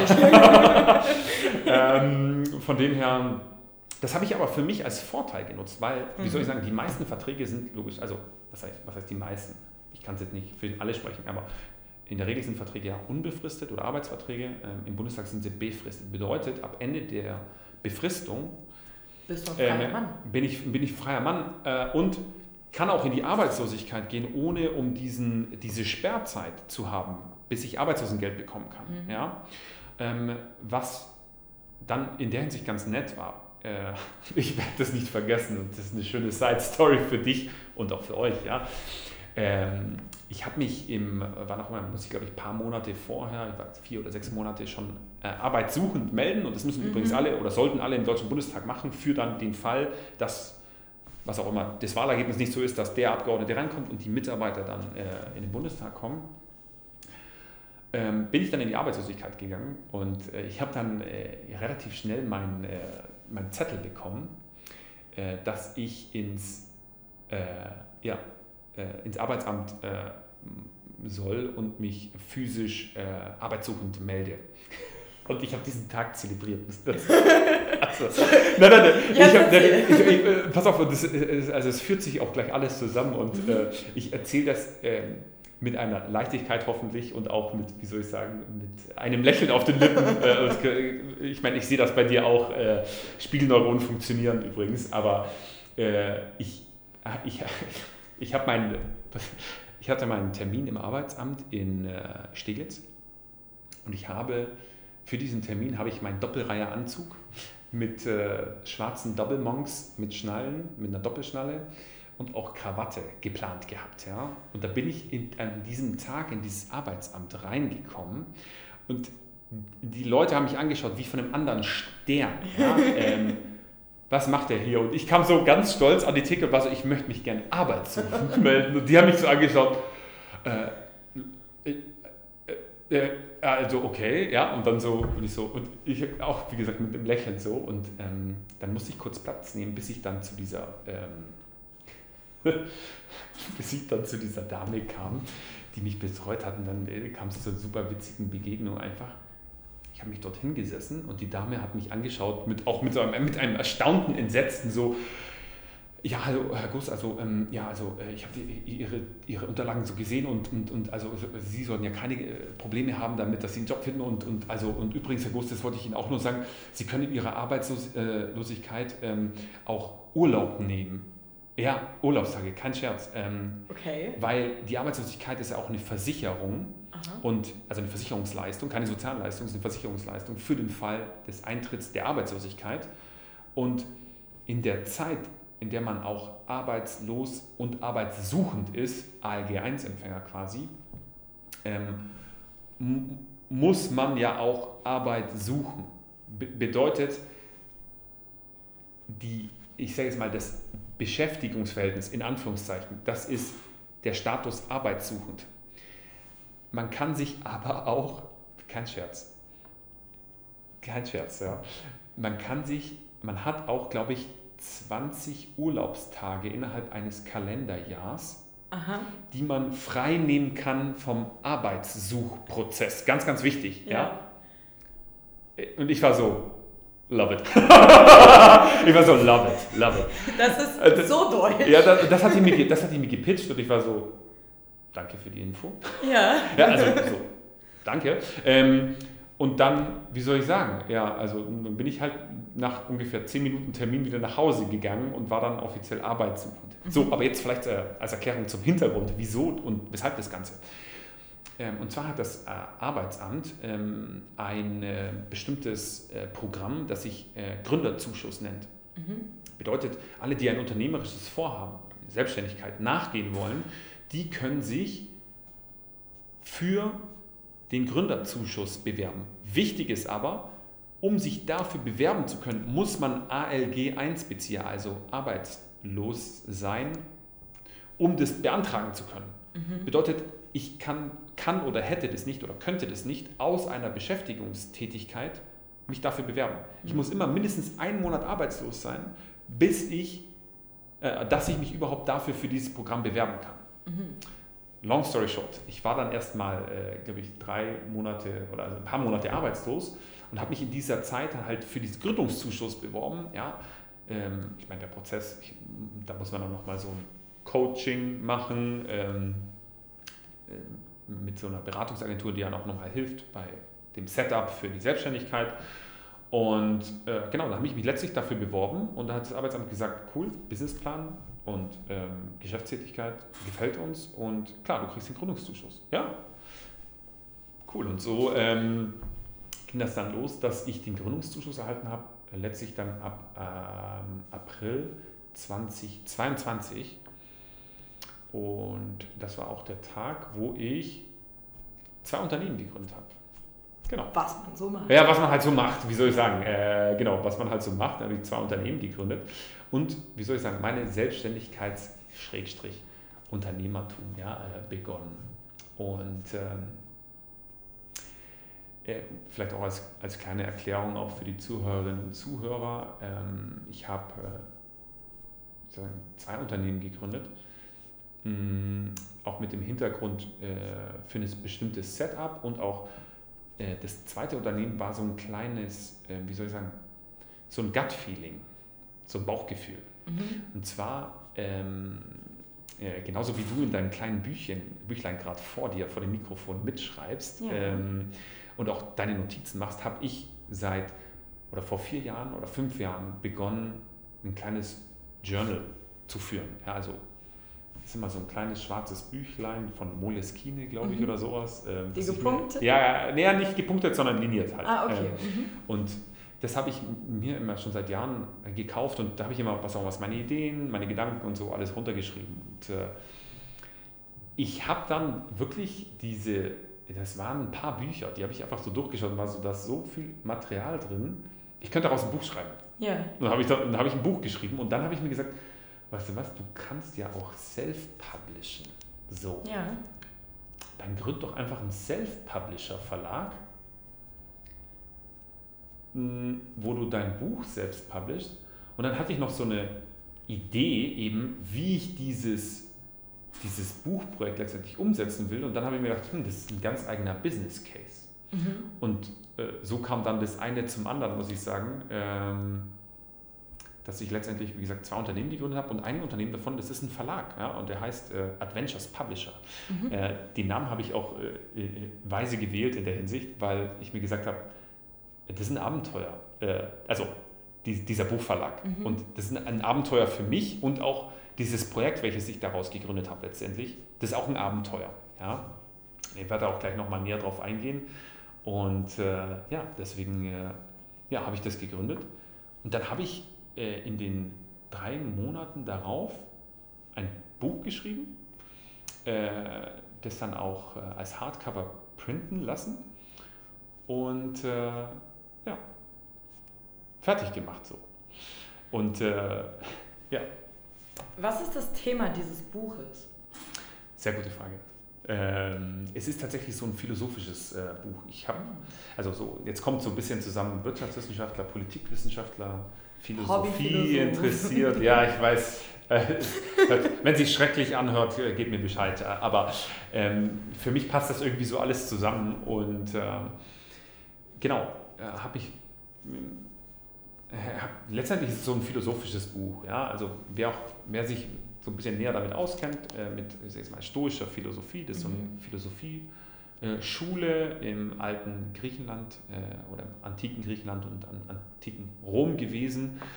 Ähm, und äh, ich habe mich sehr intensiv, auch gerade in Corona-Zeiten, ja, ähm, ich habe auch äh, YouTube und Netflix Binge-Watching betrieben, ja, muss das dazu sagen. Okay, du bist Aber, auch ein normaler Mensch. Ja, also, ich, genau, genau, also ich muss das ganz klar sagen hier. Ähm, ich auch die, bin auch den Aktivitäten nachgegangen, die alle anderen in dieser Zeit äh, von Lockdown, ähm, man kann keine Leute sehen und so weiter, auch nachgegangen. Aber every once in a while habe ich auch, äh, wie soll ich sagen, für mich irgendwie was gemacht, was was in gewisser Weise also für mich Bedeutung hatte oder was mir auch Spaß gemacht hat und was so ein kleines Projekt für mich war in der Zeit.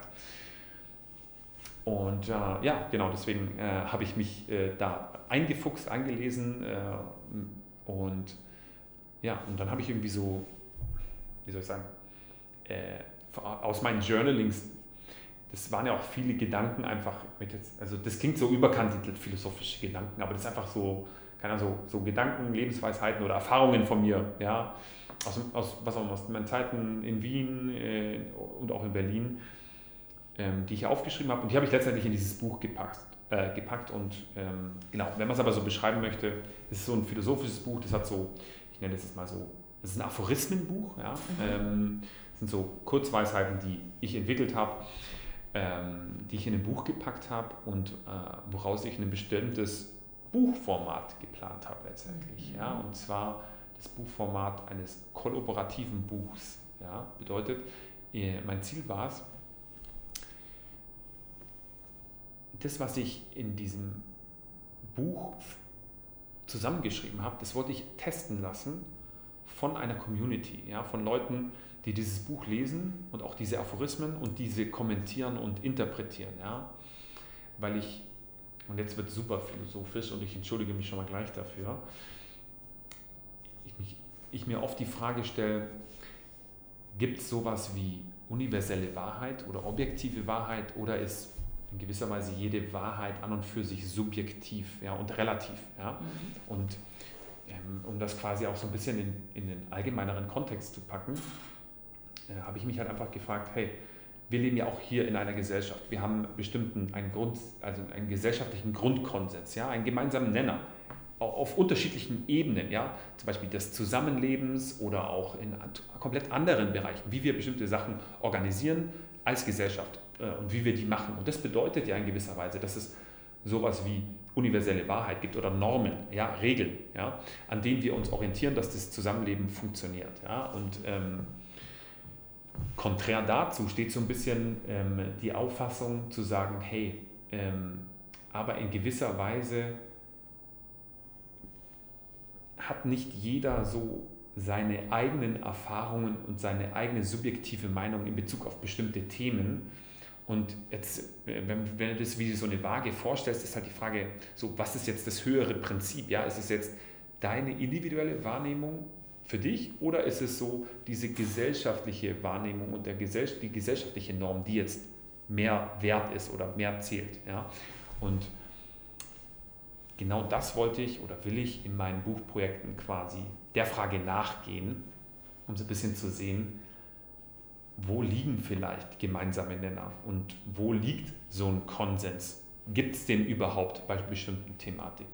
Und ähm, da ist eben diese Idee für dieses Buchprojekt hergerührt, die des kollaborativen Buchprojekts, ja, wo ich ein Buch schreiben möchte mit Tausenden von Leuten, die ihre Gedanken zu einer bestimmten Thematik geben und ich dann alle Beiträge von diesen Leuten mit Hilfe von künstlicher Intelligenz zusammenfassen lasse, um zu schauen, wo liegen gemeinsame Nenner. Ja? Also sagen bestimmt, also ich sage mal, stellt euch vor, in einem Buch wird von, also es haben tausend Leute Beiträge geschrieben zu einer bestimmten Buchfrage und 600 Leute sagen mehr oder weniger dasselbe ja, oder sehen das gleich. Ja, dann wäre das eine sehr starke, hätte es eine sehr starke Aussagekraft, weil die Leute absolut individuell und unabhängig voneinander zu einem selben Ergebnis gekommen sind. Und das fände ich halt wahnsinnig spannend und das möchte ich so ein bisschen einsammeln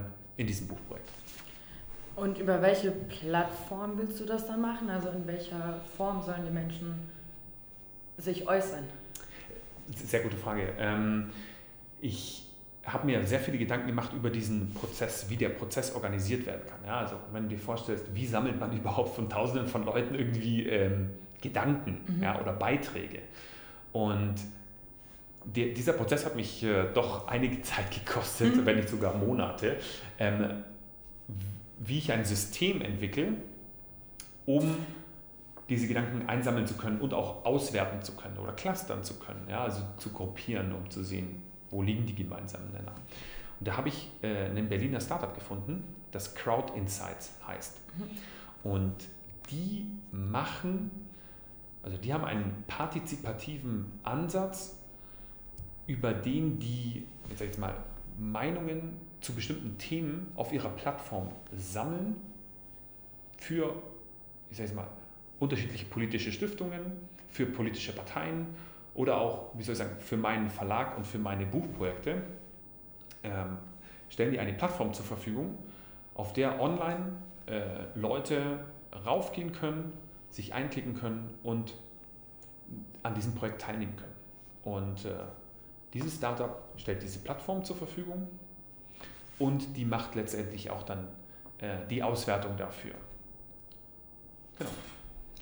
Und du hattest den Verlag aber bevor du das Startup kennengelernt hast. Oder? Vollkommen richtig. Okay. Vollkommen richtig. Aber es hat trotzdem gepasst und es war ein Match.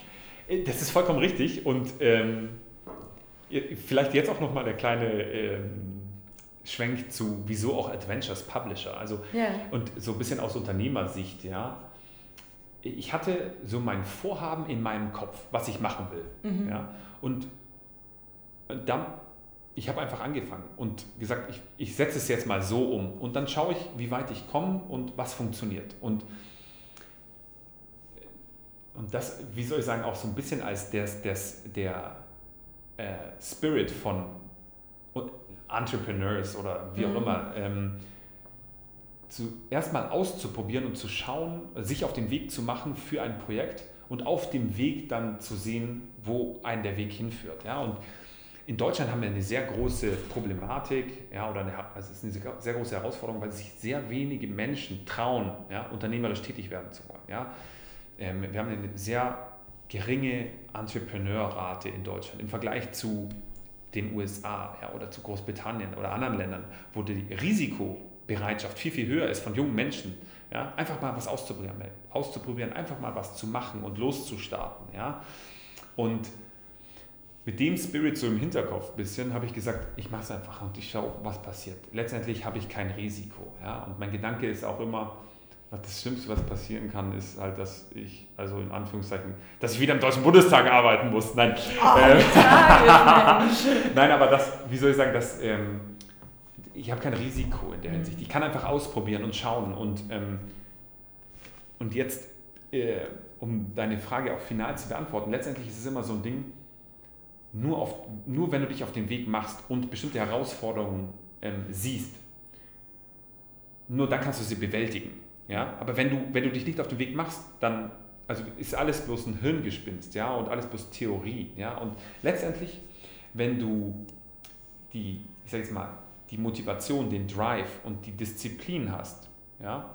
und, und das, wie gesagt, als drei wichtige Komponenten, und einfach dran bleibst und nicht aufgibst und weitermachst, dann wirst du letztendlich erfolgreich sein. Ja? Und dann, mhm. dann wirst du auch das schaffen, was du in den Kopf gesetzt hast. Der Punkt ist, Wahrscheinlich, vielleicht wirst du es nicht so umsetzen können, wie du es dir anfangs gedacht hast. Aber das ist auch gar nicht das Problem, weil am Schluss findest du irgendeinen Weg, der hoffentlich passt, ja, weil du ausprobierst. Und mhm. das ist das Adventure. Ja, das ist auch der Gedanke zum, zu meinem Verlag und dem Namen meines Verlags Adventures Publisher ist ein Abenteuerverlag. Aber Abenteuer im Sinne von, es ist ein Abenteuer für mich. Ja? ja. Es ist ein Abenteuer auch für dieses Buchprojekt oder die Buchprojekte, die ich ins Leben gerufen habe zu sagen, hey, wir schauen doch mal, was da überhaupt rauskommt. Ja. ja.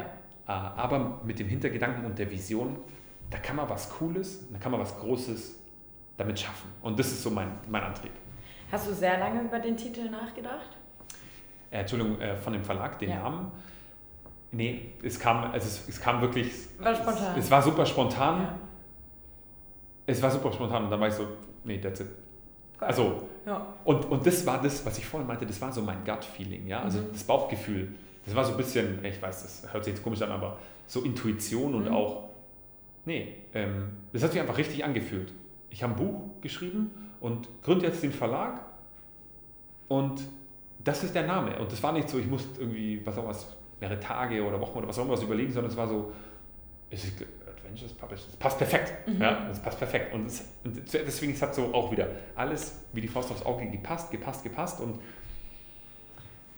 das vielleicht auch als kleinen Tipp an die Zuhörerinnen und Zuhörer immer so, wenn, also, wenn dein Gut-Feeling ja, und deine Intuition sagt, do it, follow it, ja, also mach's, ja. mach's. Und weil das ist der Indikator in dir drin, der dir sagt, das ist eine gute Entscheidung. Mhm. Und wie soll ich sagen, wenn du wenn du, bevor du irgendwas machst, nur Widerstände siehst und nur Probleme siehst und, und nichts irgendwie passen will, dann ist es vielleicht nicht das Richtige. Ja? ja. Aber für mich hat sich so angefühlt immer wie, ich glaube, das ist richtig. Hm. Und ich glaube, das ist, that's the way, let's do this. Ja. Und ich bin quasi in der Hinsicht einfach nur der Intuition von mir gefolgt. Ähm, und deswegen glaube ich auch, dass es das Richtige ist. Ja. Das glaube ich auch. Ich meine, du streitst auch bis über beide Ohren, wenn du davon erzählst. Äh, das heißt, glaube ich, war der Weg jetzt schon äh, richtig eingeschlagen. Ähm, ich stelle es mir aber tatsächlich hier in Deutschland relativ bürokratisch vor, irgendwas zu gründen und dass das alles relativ lange dauert. Ist das richtig? Ja und nein. Mhm. Ich meine, ich habe wirklich, also, und ich muss dazu sagen, ich komme jetzt aus, aus, aus keiner Unternehmerfamilie, so. Ähm, also mein Vater war klassischer Beamter ähm, und meine äh, Mutter war Hausfrau, die dann später aber, jetzt mal, nachdem sie vier Söhne großgezogen hat, dann auch nochmal in, in die Berufswelt eingestiegen ist. Ja. Ähm, und wie soll ich sagen, in gewisser Weise nur mein Opa mütterlicherseits, der äh, selber Entrepreneur war, also hat einen Fahrradladen gehabt, ja, also mhm. so damals in der Nachkriegszeit äh, in München, der seinen eigenen Fahrradladen aufgemacht. Ja. Ähm, aber sonst habe ich mir eigentlich alles selber beigebracht in der Hinsicht. Ja. Ähm, und auch diesen ganzen Prozess selber kennengelernt und auch, wie soll ich sagen, kennenlernen dürfen. Und ich hatte anfangs extrem viel Respekt davor, was und wie das alles ist und dann letztendlich war alles so einfach. Hm. Und das ist, und das ist, äh, es hört sich perplex an, hm. muss ich sagen, aber es war wirklich am Schluss dachte ich mir, also das war doch so einfach jetzt. Ja, und das war es jetzt. Genau, und das war und das war es jetzt. Und das, ähm, äh, es war ganz witzig. Ich wollte eigentlich, und äh, jetzt war ich super äh, creepy, ich wollte eigentlich meine beiden Unternehmen, die wollte ich an meinem Geburtstag gründen. Ja, das ist der 11.4. Äh, ich habe es um drei Tage verpasst. Ich habe am 14.04. dann äh, gegründet, ja. weil immer, wie soll ich sagen, ich muss dazu sagen, es waren äh, zwei Kapitalgesellschaften, ähm, mhm. keine Personengesellschaft. Das bedeutet, man muss zum Notar gehen und so. Und ich schwör's dir, ich bin zum Notar gegangen.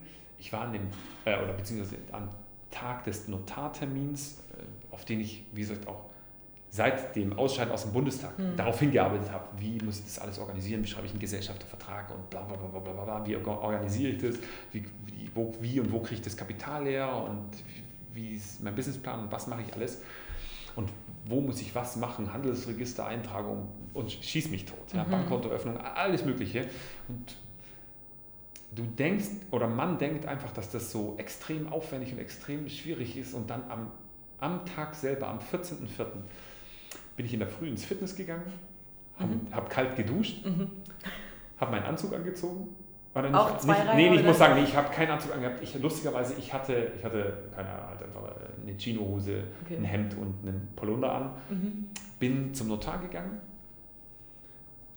war mega aufgeregt und ich hatte, das ist ganz witzig, ich hatte niemandem davon erzählt, mhm. dass ich an dem Tag auch gründe. Also ja. weder meinen Eltern, weder meinen Brüdern, weder irgendwelchen Freunden.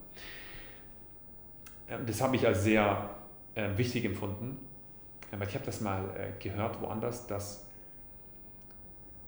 man lieber seine Pläne erstmal für sich behalten mhm. soll, bis man sie umgesetzt hat und dann kann man allen davon erzählen. Weil, weil sonst easy gratification ist und man mhm. denkt, man hätte es schon geschafft, obwohl man es nicht geschafft hat. Äh, ja, beziehungsweise ich kenne das als diesen Künstler-Aberglauben. Wenn man von Projekten erzählt oder so, passiert noch irgendwas, die werden gecancelt, whatever. Ja.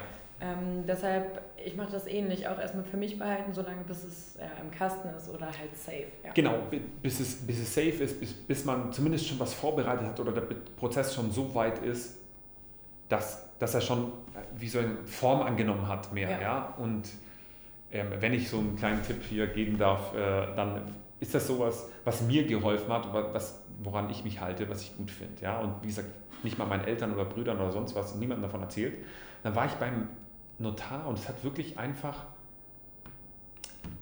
nee, es hat eine halbe Stunde gedauert. Mhm. Der Notar kam rein, hat, also wirklich auch, man kann sich das vorstellen, super langweilig diesen Gesell Mustergesellschaftsvertrag quasi vorgelesen, bla bla bla bla bla bla bla. Mhm. Alles gut, okay, ja, passt, unterschreiben Sie hier, zack, zack, er unterschreibt. Und dann so, okay, wir sind jetzt fertig, nicht so. Sicher? Also es sind, also, was ist jetzt schon? Und dann ich bin rausgegangen und war komplett perplex. Mhm. war so, es kann doch nichts. Also, was ist jetzt? Hä? Und es war so, es hat sich komisch angefühlt, weil es yeah. war so, hey, du hast jetzt seit, ich bin im Oktober aus dem Bundestag raus, November, Dezember, Januar, Februar, März, April, sechs Monate Vorbereitung. Ja. Mhm. Für einen halbstündigen Termin. Und, und dann war so ein halbstündiger Termin. Ich war so, hä? Fühlt sich surreal an. Mhm. Und dann habe ich aber als allererstes ähm, äh, einen sehr guten Freund angerufen mhm. äh, und dann auch meine Mutter angerufen, äh, um denen davon zu erzählen. Und wie gesagt, ich war so zwischen, ich bin super hyped und andererseits so, äh, also, hä, mhm. das war es jetzt schon. Und, und deswegen, um deine Frage zu beantworten, ist es nicht mega bürokratisch und sonst irgendwas? Es ist bürokratisch, wenn du denkst, dass es bürokratisch ist. Mhm. Ja? Und es ist einfach, wenn du denkst, dass es einfach ist. Und um da ein bisschen so den Bogen zu machen, auch zu diesem philosophischen Buch, letztendlich, das, was du denkst, ist es. Ja? Und wir reden immer in Deutschland viel von der Tatsache, alles ist super kompliziert und alles super bürokratisch und sowas. Und dann letztendlich war der Prozess aber für mich so, Gottes Willen, ich hätte ungefähr schon drei Monate früher gründen können und dann alles war doch alles noch viel einfacher als gedacht, weil du mhm. halt immer denkst, es ist alles mega komplex, alles super schwer und was auch immer was. Und ich habe mal ein wunderbares Meme gesehen, äh, das die Situation auch wunderbar beschreibt, nämlich jedes Problem, bevor du das gemacht hast, ist riesengroß. Und wenn du das dann aber gemacht hast, dann fühlt es sich an, als wäre das das kleinste Ding ever gewesen. Ja? ja. Und ich glaube, das ist so die Philosophie dahinter. Ähm, alles, wie soll ich sagen, was vor dir ist und was du dir vorstellst, das ist alles so mega komplex und mega schwierig und schaffen wir nie und boah, super umständlich und so. Und dann, wenn du es dann aber schaffst, denkst du dir, hm, okay, also, also war es das jetzt schon oder das? Und dann schaust du auch auf alle anderen Sachen, die du planst. Hey, cool, ich kann dann noch mehr, mhm. noch schneller, noch besser schaffen. Und das ist, das ist dann dieser. Höher, schneller, weiter. Ja, genau. Und das ist dann dieses höher, schneller, weiter, dann auch diesen Prozess, weil ich, ich dachte mir wirklich, ich dachte mir so, Gottes Willen war das einfach dann. Mhm. Als ich es gemacht habe, war es wie Gottes Willen war das einfach. Mhm. Ja, und äh, genau, so viel vielleicht einfach äh, dazu. Ja, das klingt auch so ein bisschen wie man, also es ist immer nur so schwer, wie man es sich macht. Genau, vollkommen richtig. Ja. Vollkommen richtig, Christina. Auf äh, das Mindset kommt es an. Ja, äh, ich weiß, wir, also es wird immer so viel belächelt, aber es ist 100% wahr. Hm. Ähm, und ich glaube, dass auch jeder, der die Erfahrung für sich schon mal in dem Leben gemacht hat, mit unterschiedlichen Sachen, ja, Projekten ja, oder Sachen im Job, wenn du es gemacht hast und fertig ist, denkst du dir so, ja, okay, also mhm. ja. war es das jetzt schon? Okay, wow, ich dachte irgendwie, ich muss gegen die Welt ankämpfen mhm. und äh, hier das Universum verbiegen, aber letztendlich war es doch nur, keine Ahnung, die Deadline da fertig machen und that's it. Eben, ja, wenn man es dann mal macht, dann äh, ja, kann man es auch zu einem Abschluss bringen. Vollkommen richtig. Hast du denn selber eigentlich auch irgendwelche Vorbilder, die, die dich inspirieren? Auf jeden Fall. Willst du Jordan Belfort werden? Den würde ich jetzt nicht als mein Vorbild zählen, muss ich ganz klar dazu sagen. Ähm, okay, fair. äh, auch wenn er so im, äh, exakt im äh, Wolf of Wall Street Style natürlich irgendwie viele, ich, ich weiß jetzt nicht, ob es Bewunderung ist, aber viele, äh, viel Aufmerksamkeit, nennen wir so, im Zuge des Films äh, ja. generiert hat und man das irgendwie so als super cool irgendwie darstellt. Aber ich meine, am Ende ist er nur ein Wirtschaftskrimineller. Also. Ja, genau, ich habe das in dem Podcast gehört. Ähm, das war super interessant. Genau, eigentlich ist er, genau, he's a fraud. Ja, mhm. ähm, hat der Podcaster damals gemeint, eigentlich ist er nur ein Fraud und viele Leute nehmen sich den Fraud zum Vorbild. Also, mhm. also ähm, den, der super viele Leute getäuscht und betrogen und sonst was hat. Und ja, das ist kein positives Beispiel. Genau, in der Hinsicht kein positives Beispiel, ja, aber ähm, puh, äh, Vorbilder. Mhm ja, also äh, unternehmerische Vorbilder oder allgemein? Ich weiß. du kannst auch gerne differenzieren. Oh, das halt, äh, auf jeden Fall. Ähm, ich finde in gewisser Weise, äh, okay, also ein super großes Vorbild gerade eben finde ich tatsächlich Nikola Tesla. Mhm. Ähm, weil ich mich äh, jetzt, ich sag mal so, mehr eingelesen habe auch über, was der eigentlich alles entwickelt hat. Das ist komplett crazy. Mhm. also es ist absolut crazy, was der alles entwickelt hat. Ja, also der ist äh, dafür verantwortlich, dass wir das Telefon haben, beziehungsweise ja auch, dass die Mikrofone ähm, letztendlich, die auch ähm, dann daraus herrühren, mhm. so funktionieren, wie sie heute funktionieren, neben äh, äh, also der Entwicklung damals von Gleit- und Wechselstrom, ja, ähm, wo sich seine Erfindung dann letztendlich durchgesetzt hat und noch ähm, verschiedenen anderen Sachen. Den finde ich tatsächlich sehr bewundernswert, ähm, was der te technologisch umgesetzt hat in gewisser Weise so eine Fortsetzung davon ähm, ist Elon Musk gerade eben. Ich weiß, es, es ist, es ist so typisch, Zunge, ja, ich weiß, ja. Es, ist, es ist typisch. Wobei ich, ich, ich ähm, vielleicht ganz interessant, ich, ich werde auch was Böses gleich loswerden über ihn. Mhm. Was ich aber interessant finde, ist, äh, ist seine suffisante Art. Ich glaube, das ist eine mhm. ganz gute Beschreibung. Und auch die Tatsache, dass er kein, keine Herausforderung als groß genug ansieht. Und das finde ich vom Mindset her super spannend. Ja?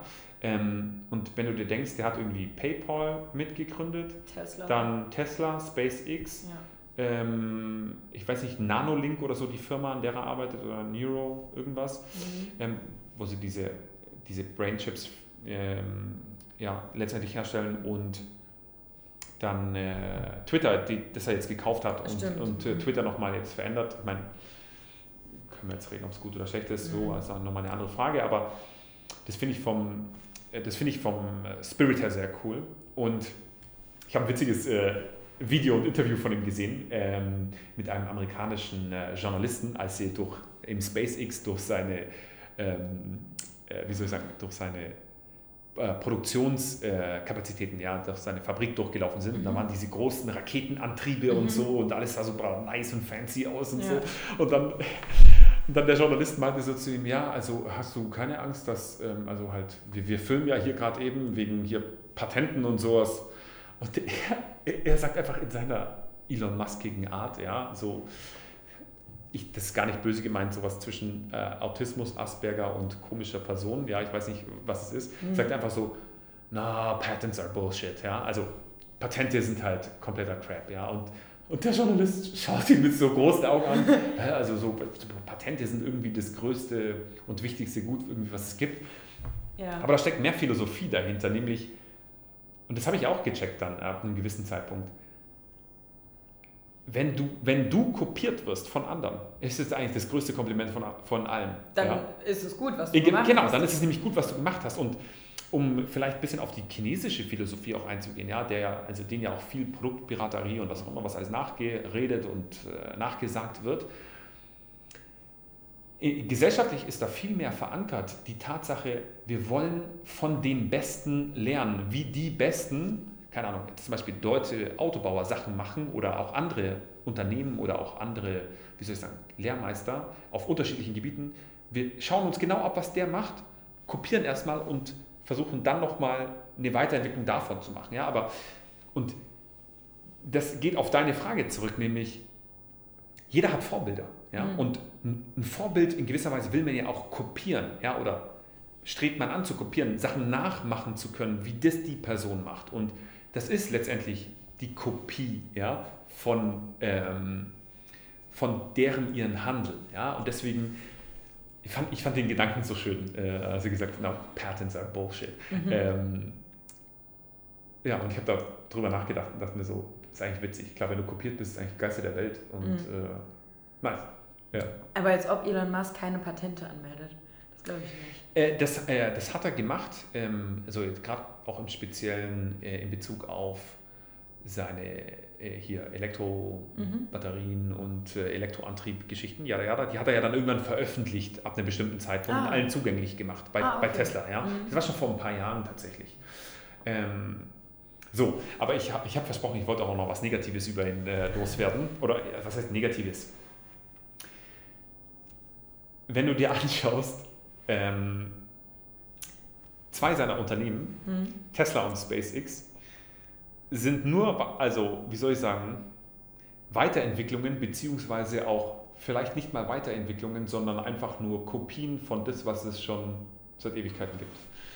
Ja. Um dir das kurz zu erklären, Elektromotor wurde auch für Autos, den gab es einfach schon Anfang des 20. Jahrhunderts. Mhm. Ja? Also es ist jetzt keine Rocket Science. Er hat halt nur diesen Elektromotor, der Anfang des 20. Jahrhunderts erfunden worden ist, jetzt wieder in ein Auto gepackt, mhm. diesen Prozess verbessert, die, wie soll ich sagen, Batterien und so verbessert, keine Frage, ja, aber vom Prinzip ist es einfach eine Technologie von Anfang des 20. Jahrhunderts. Bei Raketentechnologie ist es genau dasselbe, ja, und wenn wir darüber nachdenken, ist es so, oh, endlich ist mal jemand auf die Idee gekommen, dass anstatt dass wir Raketen einfach in den Weltraum schießen und die dann oben im Weltraum irgendwie äh, vor sich hin mh, hm, vegetieren, mhm.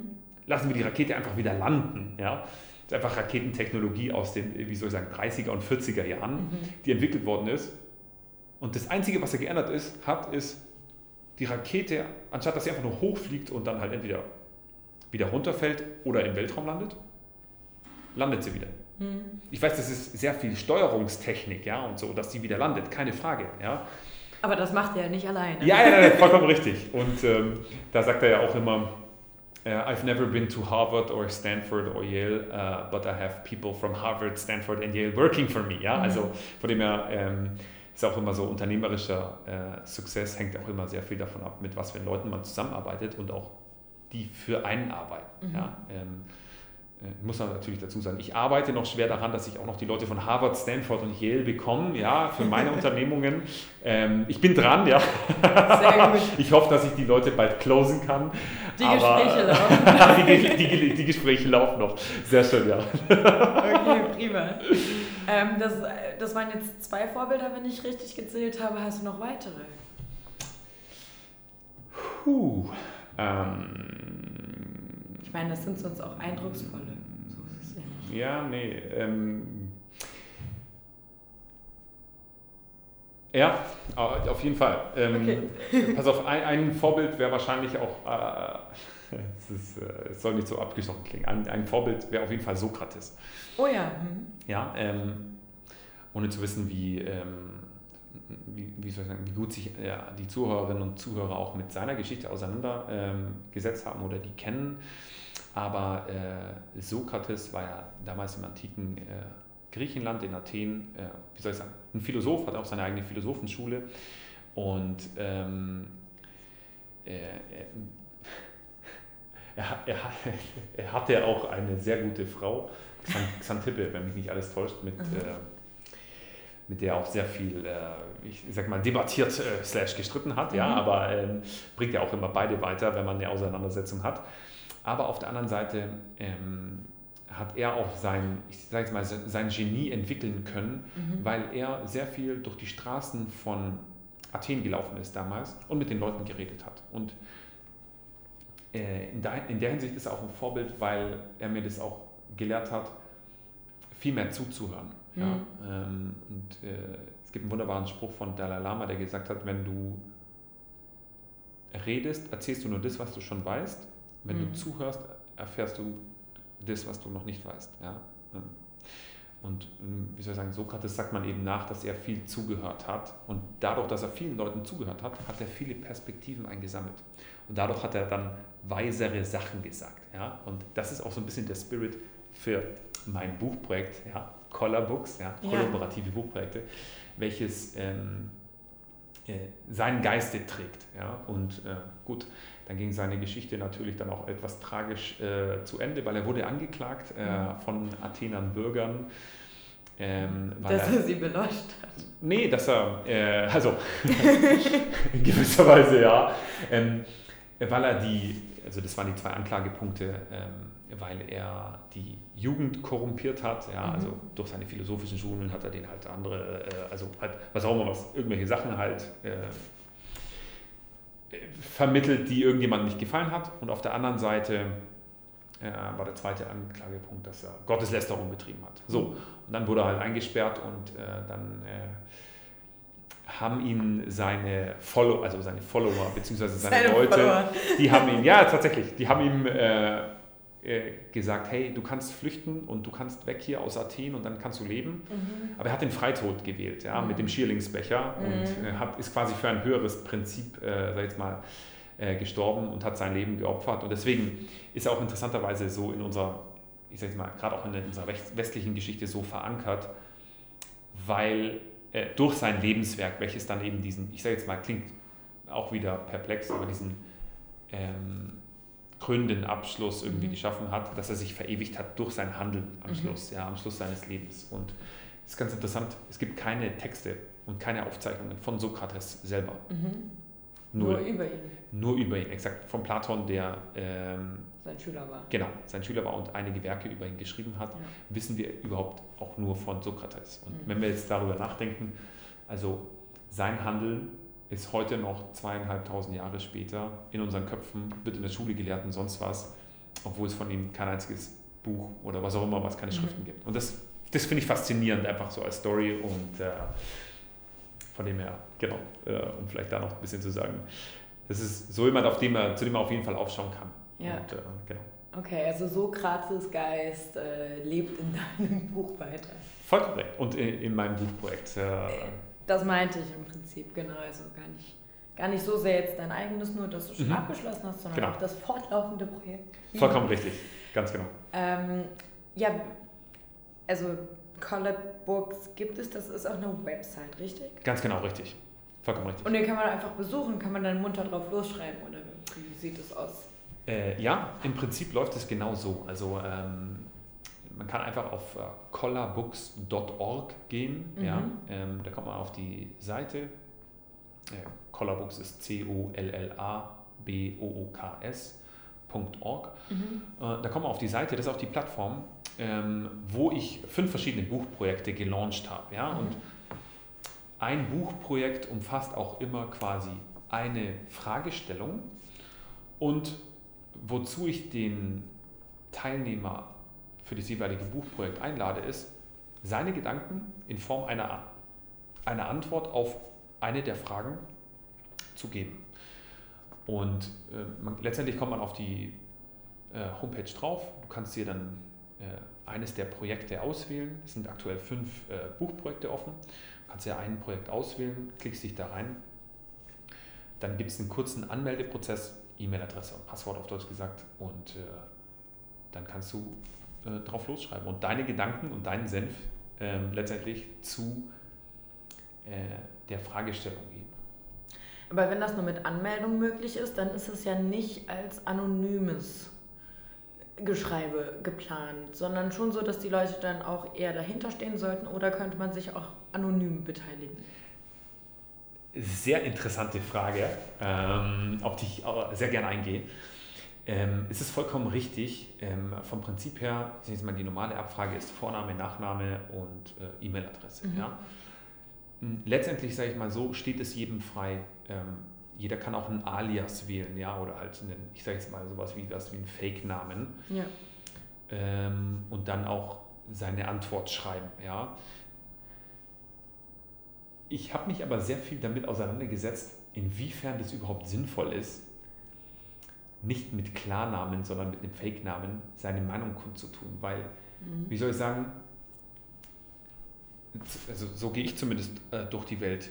Ähm, ich habe eine bestimmte Meinung oder wie soll ich sagen, eine bestimmte Auffassung über irgendwas und die vertrete ich auch nach außen und die vertrete ich auch mit offenem Visier nach außen. Also ich verstecke mich nicht vor meiner Meinung oder vor meinem jetzigen Wissensstand. Ja? ja. Und ich lade eigentlich auch alle Teilnehmer dazu ein, genau dasselbe zu tun. Ja? Jeder hat seine eigene Meinung. Und worum es mir nicht geht, es gibt hier kein richtig oder falsch bei den Buchprojekten oder keinen richtig oder falschen Beitrag. Ja? Wo, worin ich Leute einlade, ist letztendlich zu sagen, gib mir deine ehrliche Meinung, was du denkst zu dieser Thematik. Ja? Und wie soll ich sagen, unser Denken bestimmt unser Handeln. Ja? Und wenn,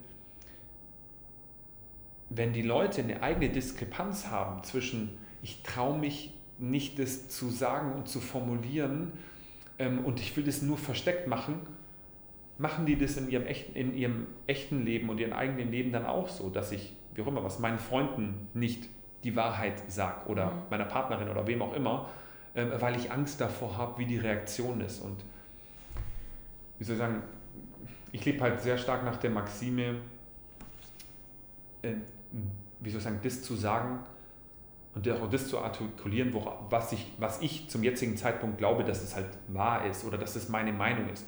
Das, das muss nicht sein, dass das ultimativ ist, ja, oder mhm. halt, wie soll ich sagen, super richtig oder so. Aber das ist ja das Schöne eigentlich auch an einem offenen und ehrlichen Dialog und Austausch, auch so wie wir den heute, heute zum Beispiel haben, ja. Also äh, ich habe jetzt auch nicht, äh, wie auch immer, was eineinhalb Stunden hier irgendwas erzählt, was gar nicht stimmt, sondern ich habe einfach offen und ehrlich von meinem Herzen geredet und dir erzählt, was ich so mache, was ich vorhabe, was meine Wünsche, was meine Träume sind, äh, woran ich gerade arbeite und, und wer ich bin. Ja? Und wer ich bin, dazu stehe ich offen. Ja? Und was ich denke, dazu stehe ich auch offen. Mhm. Und ähm, nur wenn wir das auch offen artikulieren gegenüber unseren Mitmenschen und anderen Menschen, dann glaube ich, dass wir gemeinsam als, wie soll ich sagen, auch immer als Gesellschaft letztendlich besser zueinander finden, weil wir die gegenseitige Akzeptanz davon haben, hey, ich akzeptiere deine Meinung, die du zum jetzigen Zeitpunkt hast. Du akzeptierst auch meine Meinung, die ich habe. Und hey, lass uns doch einen Weg zusammenfinden. Oder vielleicht hast du mehr Recht, also du mehr Recht oder ich mehr Recht.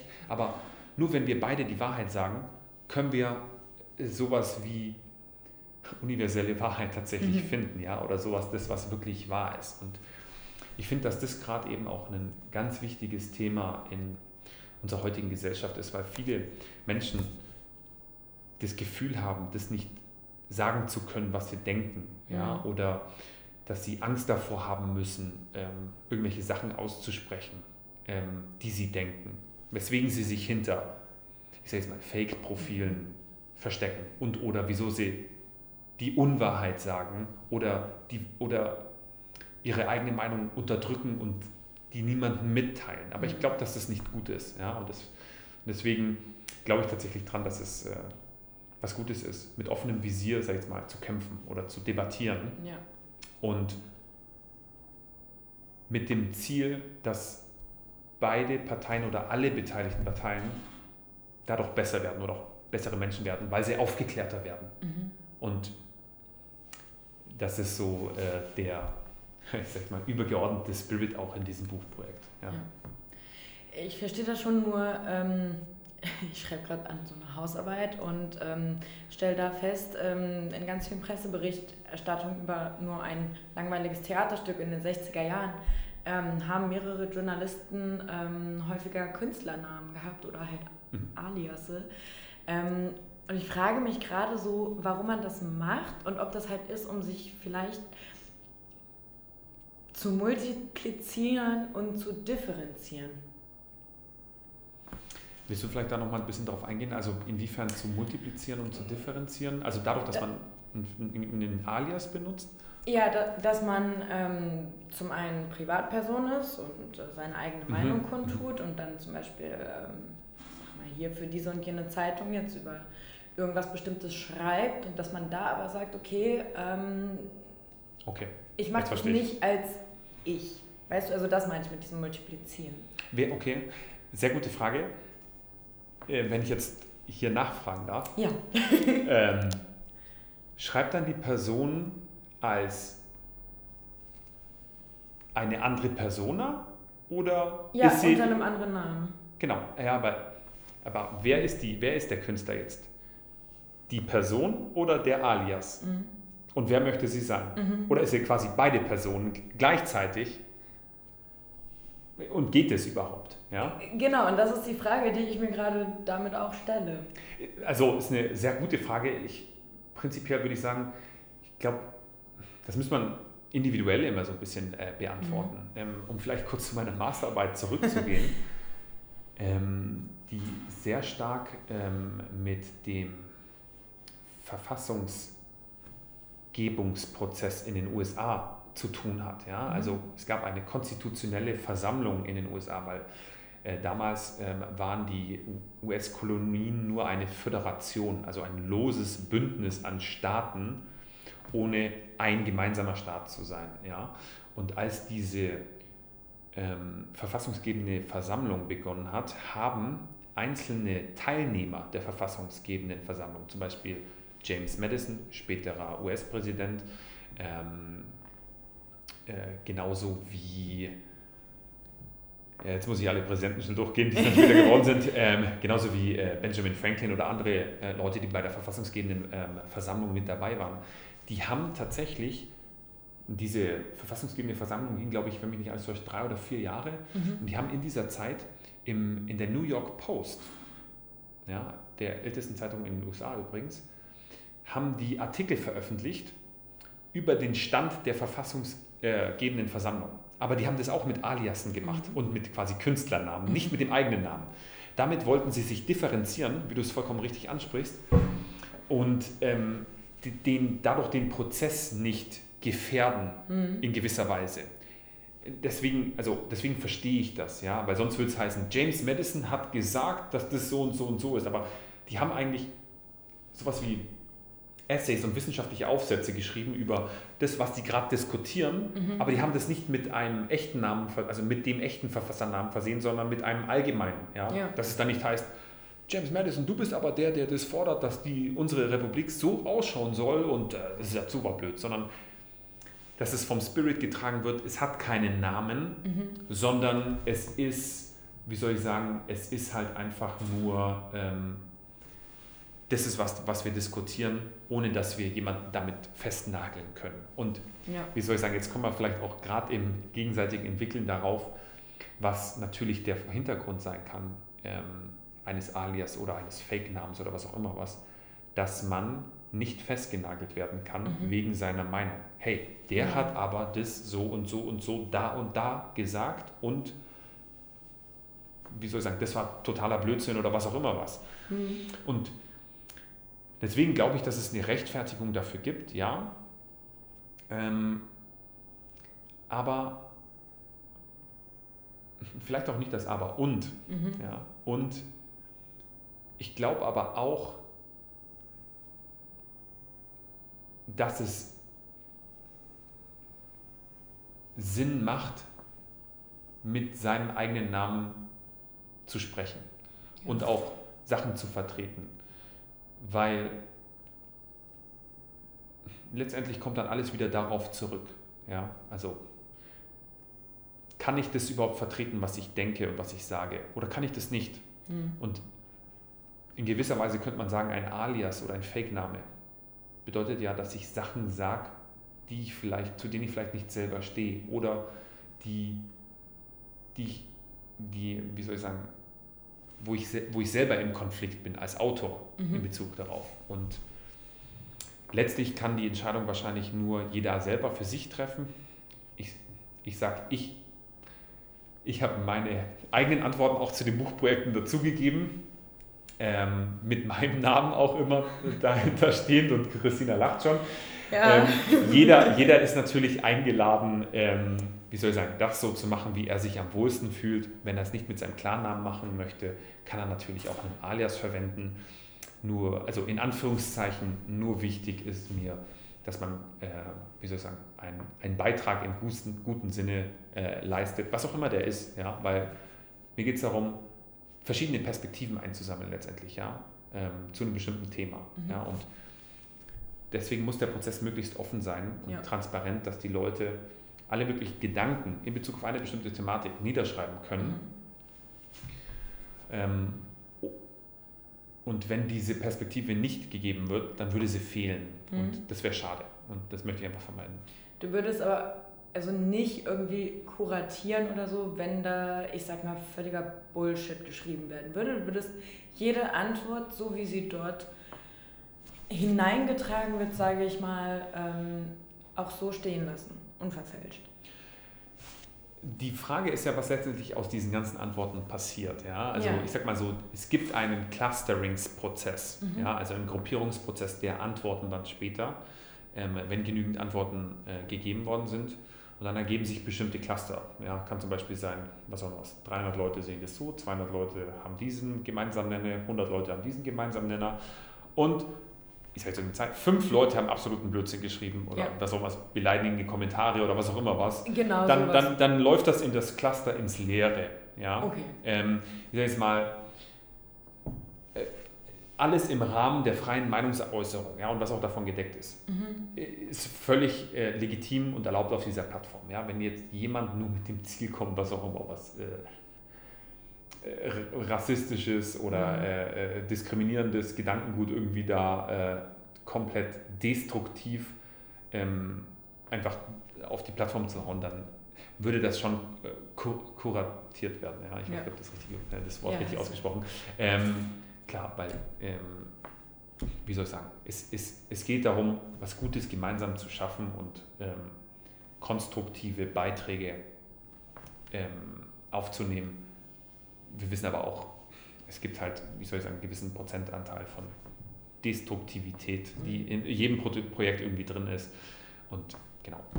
Was dann, was dann im Einzelfall damit exakt genau gemacht wird, also ob das einfach, ich sage jetzt mal, gelöscht wird oder mhm. bearbeitet wird oder rausgenommen wird aus dem oder nicht sichtbar gemacht wird ja, ja. in diesem Prozess. Das kann man dann sehen. Bis jetzt okay. muss ich sagen, sollte eigentlich alles passen. Sehr gut, fingers crossed. ja. Ähm, aber du hast selber angefangen mit sehr lustigen und äh, absolut nichtssagenden Kommentaren. Oder es waren geheime Botschaften, die ich absolut nicht gecheckt habe. Liebe ich, Christina, sehr schön. Ich wusste, dass du darauf zu sprechen kommst, aber es ist auch, es ist auch eine nette Geschichte, muss ich dazu sagen. Äh, Nein, dann ich, ich, ich, nehme an, du sprichst auf den Kommentar zu, was ist der Sinn des Lebens an FDG, hahaha, i, hahaha, so Genau ungefähr. das, ja. äh, ja, ich muss dazu sagen, die Plattform und auch die Kommentarfunktion hat natürlich einige Tests äh, benötigt, ja, ähm, wo ich verschiedene Kommentare äh, niedergeschrieben habe, äh, wie gesagt, mit nicht mit Lorem Ipsum Text, ja, sondern. Ah, doch, gab es auch. Es gab auch Lorem ähm, Ipsum Text. Äh, ich habe das schon fast wieder vergessen, ja, das äh, war Corona, ja. ah. ähm, nein, ähm, vollkommen richtig. Ich musste die Plattform auf Herz und Nieren testen und es kann tatsächlich noch sein, dass Testkommentare von mir da noch drauf sind, Christina. Du hast Argusaugen ähm, und die entdeckt, äh, finde ich sehr gut. Ich, ja. ich, muss mal schauen, ich werde mit dem Kurator sprechen, mhm. ja, ähm, also äh, wahrscheinlich mit mir selber später. Ähm, und, Bitte äh, vorm Spiegel. und ich werde das versuchen zu klären, ja. Okay, ich wünsche euch viel Erfolg im Zwiegespräch. Ja, danke. Ähm, aber du hast gerade gesagt, oder vorhin, ähm, dass du fünf Buchprojekte genau, da jetzt gelauncht hast. Ähm, hast du das gleichzeitig gemacht? Vollkommen richtig. Ähm, ähm, wie soll ich sagen, mein Ziel ist es, möglichst viele Beiträge von möglichst vielen Leuten zu unterschiedlichen Themen ähm, zu generieren und zu sammeln. Und um vielleicht auch kurz auf die fünf Buchprojekte einzugehen. Ja, also das sind sehr allgemeine, aber doch meiner Meinung nach sehr relevante Fragestellungen mhm. von, ich sage jetzt mal, von grundsätzlichen Fragen, die wir Menschen uns alle schon mal gestellt haben in unserem Leben oder auch mal stellen werden. Und ganz wichtig, die alle unsere Vorfahren uns gestellt haben und alle unsere Nachkommen uns in der Zukunft sich die Frage stellen werden. Ja, also zum Beispiel der Frage, was ist der Sinn des Lebens? Ja, ja. Ähm, und das, und ich, ich, gibt es da eine objektive Meinung? Gibt es da eine dazu? Oder ist, ist, oder ist alles eine subjektive Meinung? Oder ist, Christina, du wirst eine Meinung darüber haben, was für dich der Sinn des Lebens ist und ich werde eine Meinung haben, die, hm, wie soll ich sagen, für mich der Sinn des Lebens ist. Das Lustige ist, ich, erstens weiß ich gar nicht, was du denkst, was es ist und du weißt nicht, was ich denke, was es ist, aber in dem Buchprojekt und in den verschiedenen Antworten kann es ja sein, dass letztendlich wir vielleicht, ja, was auch immer was, genau dasselbe darüber denken. Mhm. Aber das möchte ich ja eben herausfinden und das, um auf den Punkt wieder vorhin zurückzukommen, das ist auch immer das Abenteuer. Ja? Also ich weiß ja noch gar nicht, was letztendlich äh, aus den Buchprojekten exakt wird, beziehungsweise was die ganzen Beiträge sind. Ja? Und ähm, das, was ich aber machen möchte, ich möchte das möglichst inklusiv machen, diese, diese Buchprojekte, um auch möglichst hoffentlich, also wie soll ich sagen, diverse, unterschiedliche Antworten zu bekommen, um dann zu sehen, gibt es in diesen unterschiedlichen Antworten, ja, von dir, Christina, von mir, von was auch immer was, Hans-Peter Müller aus äh, Baden-Baden und ähm, Alexander Müller aus äh, Dortmund und ähm, Clara Nachteil aus München, mhm. die sind alle, äh, wie soll ich sagen, an, alle anders sozialisiert, alle anders aufgewachsen, alle haben unterschiedliche Charaktereigenschaften und so weiter und so fort, aber sehen die vielleicht trotzdem irgendwie einen bestimmten Sachverhalt ähnlich, ja, zum Beispiel wie den Sinn des Lebens, gibt es da einen gemeinsamen Nenner. Oder, und das ist das Spannende an diesem Buchprojekt auch, oder ist es letztlich so, dass alle Antworten, ja, nehmen wir an, von 1000 Leute antworten auf diese Frage, alle Antworten sind unterschiedlich und es gibt keinen gemeinsamen Nenner, nirgendwo.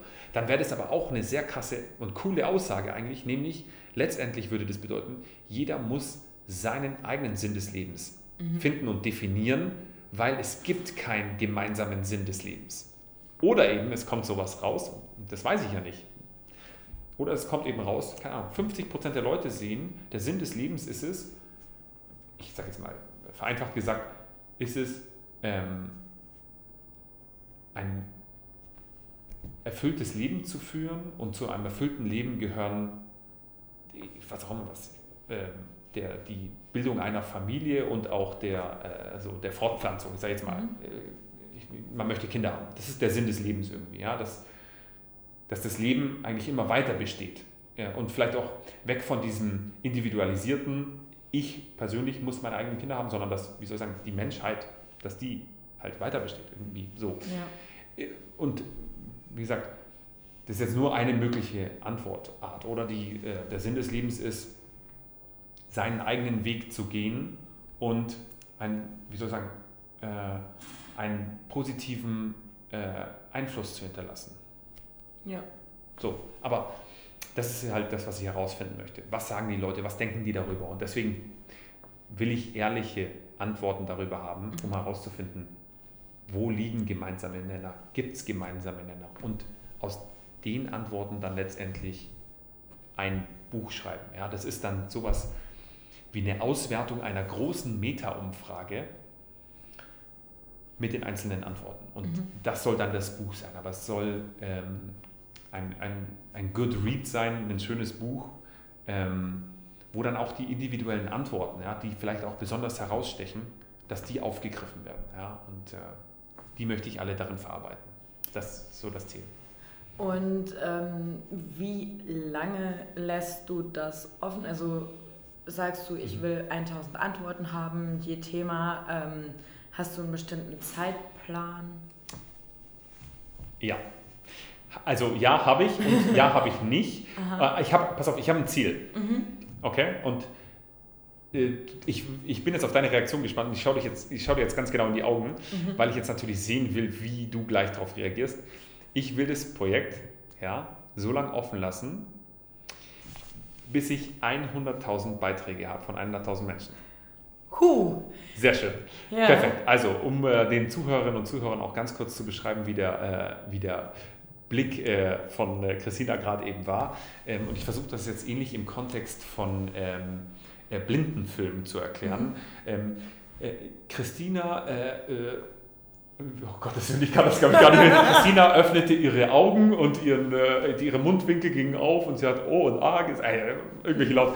Du weißt ganz genau, was ich meine. Ja. Ähm, ein verdutztes äh, Gesicht. Es war, gemacht. es war ein verdutztes Gesicht gemacht und, und das noch mit Lauten unterlegt. So ähm, aber äh, und das ist auch so ein bisschen die, also die Philosophie, aber auch von mir und das Ziel.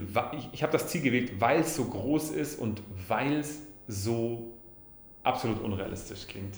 Und genau ja. deswegen habe ich es gewählt. Ja. Weil, wie soll ich sagen, ein Buch mit 100 Leuten, Beiträgen von 100 Leuten, ja, das, das, ist, das ist, wie soll ich sagen, das ist lame. Ja? Das ist lame. Ein Buch mit 1000 ist okay, okay mhm. aber 100.000, das ist so, der ist verrückt. Und, ist, und, ja, ist so genau, richtig überambitioniert. Genau, es ist über, überambitioniert und das beschreibt wahrscheinlich mich auch sehr gut. Von mhm. dem her, genau deswegen ist es perfekt, weil mhm. es auch diesen, wie soll ich sagen, das schafft er doch niemals. Ja, so.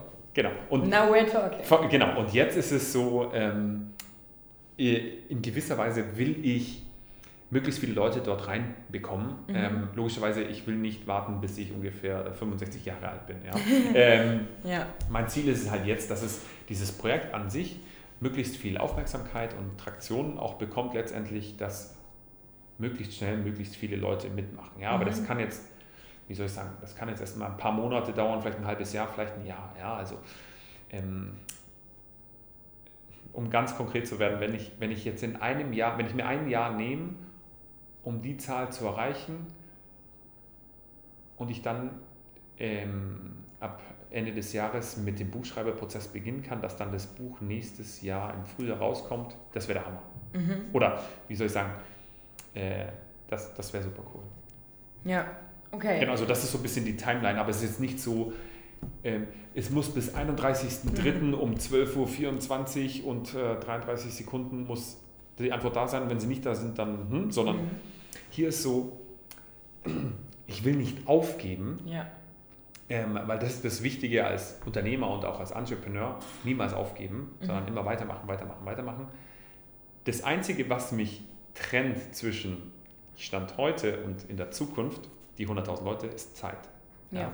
Und die Zeit brauche ich, die muss ich mir auch geben und die Zeit will ich auch bestmöglichst nutzen. Und deswegen freue ich mich natürlich umso mehr, dass ich heute auch Teil dieses wunderbaren Podcasts sein darf, Christina. Ja, ähm, sehr gerne. Weil wir so ein tolles und angenehmes Gespräch haben, ähm, welches mir auf jeden Fall auch garantiert äh, weiterhelfen wird auf, auf meinem Weg. Äh, genau, ich wollte nämlich fragen, wie gehst du auf die Leute zu und wie willst du die erreichen? Bist du da auch auf Meta haha, unterwegs oder äh, mehr auf LinkedIn? War das, jetzt, war das jetzt Werbung für diese Plattform, die keiner mehr nutzt? Oder? Deshalb jetzt nachgeschoben oder auch auf LinkedIn und Instagram. Und Ach Gottes Willen. Jetzt muss ich aufpassen, wie gut du recherchiert hast, weil sonst, also das ist ja die nächste witzige Story, die mhm. wir hier antatschen, by the way. Ähm, ja, also Genau. Glaubst du denn, wie gut ich recherchiere? Ja, ja, das, ich glaube nämlich sehr gut. Ich sehe das Lächeln schon hier äh, über den Tisch. Ähm, ja, also machen wir es mal so. Ich nutze auf jeden Fall, und das ist so, ich sage jetzt mal eine Komponente, ähm, ich nutze auf jeden Fall verschiedene äh, soziale Medienplattformen, ja, also ähm, Facebook, Instagram, Twitter, ähm, TikTok. Ja. Oh, okay. Ja. Ähm, du tanzt dann ich hab, Nein, ich, also, ich, ich, also ich, das weiß ich noch nicht, aber ich habe äh, Ende des Jahres einen TikTok-Account äh, erstellt und auch schon mhm. ähm, erste Videos abgedreht. Ach stimmt, du hast mir auch einen Link Ja, genau, ich habe den Link gesagt, ich lade mir keinen TikTok runter. Ja. Ich weiß, aber man kann ich glaube, man kann es sogar man kann sich ohne. Angucken. Ja, genau, man kann sich angucken ohne das. Auf Deutsch gesagt, ähm, unter Jonas C. Goos ja, ähm, findet ihr mich auch tatsächlich auf TikTok. Ähm, aber Jetzt spiele ich Whistleblowerin. Das C steht übrigens für Christ. Ja, ich weiß. ähm, ich habe, äh, ich sage immer, ich habe so ein, also wie soll ich sagen, ich habe zwei Vornamen so und mhm ich habe mir immer gedacht, also ich habe ja nicht umsonst diesen zweiten Namen, also kann ich den auch irgendwie nutzen. Ja, ja fair. Und außerdem muss ich dazu sagen, Jonas Goos war schon weg auf TikTok. also ich musste, ich musste irgendwas finden, dass ich einen Account-Namen, der mit meinem Namen irgendwie äh, einhergeht, ja. genau, äh, ja, auf, äh, auf TikTok äh, aufbauen. Von dem her, äh, genau, so viel dazu. Aber mhm. jetzt erzähle ich dir was Witziges äh, in Bezug auf Meta und auch auf Facebook, ja. weil äh, klar, ich habe mir halt so angeschaut, auf Facebook gibt es noch diese klassischen, wie so Facebook-Gruppen und dann gibt es bestimmt ganz viele Büchergruppen und äh, Gruppen von Leuten, die gerne schreiben, Gruppe von Leuten, die gerne über bestimmte Themen reden und ich habe ja fünf verschiedene Themen in diesen fünf verschiedenen Buchprojekten, dass ich in Facebook-Gruppen gehe, wo tausende Leute drin sind. Ja, und da schreibe ich halt rein, hey, ich habe dieses Projekt, bla bla bla bla. Und das ist so diese Facebook-Komponente. Ja. Und ich bin in einer extrem witzigen Gruppe gelandet. Ja, eine extrem witzigen Gruppe, pass auf. Ich bin natürlich am Anfang in so Gruppen reingegangen mit äh, Buch schreiben, Bücher schreiben, ähm, Autoren gesucht und dann Ghostwriter und äh, was auch Abenteuerwriter und was auch immer was. Und ich bin in dieser Gruppe gelandet, die I Love Buch heißt. ja, äh, ich dachte auch, dass es anfangs, dass es eine Büchergruppe ist, ja? Um, I'm pretty sure it's about Berlin. ja, ja, ja, für alle Berliner äh, Zuhörerinnen und Zuhörer ähm, ist das jetzt äh, natürlich vielleicht schon klar die Pointe, aber tatsächlich gibt es einen Stadtteil hier in Berlin, der Buch heißt. Und äh, diese Gruppe ist eine Selbstbeweihräucherungsgruppe von Menschen, die in diesem Stadtteil Buch leben. Und deswegen heißt diese Gruppe I Love Buch. Ja. In, wie soll ich sagen, in meiner Hektik, äh, in verschiedene Gruppen reinzugehen, die mit Büchern und Buch zu tun haben bin ich natürlich in diese Gruppe reingegangen. I Love Buch klingt ja auf den ersten Blick irgendwie danach. Klingt sympathisch. Klingt sympathisch, hat irgendwas mit Buch zu tun, also mit Büchern, Buch, ja. Ähm, hat was damit zu tun und dann ähm, ja, bin ich da reingegangen, habe meinen Standardtext, äh, der mhm. für Facebook die verschiedenen Gruppen vorgesehen ist, reinkopiert mhm. und ich habe wahnsinnig viele Interaktionen auf diesen Beitrag bekommen von Leuten, die ein Lachsmiley, ein Herzsmiley, äh, ein Like hingegeben Applaus haben. Und Applaus und die Leute haben das kommentiert und dachten mir so, cool, nice. Mhm. Äh, die werden sicher auch alle mitmachen. Und dann habe ich in den Kommentaren gelesen, ist das sein Ernst? Ich glaube, der checkt das nicht. Äh, äh, was will der hier?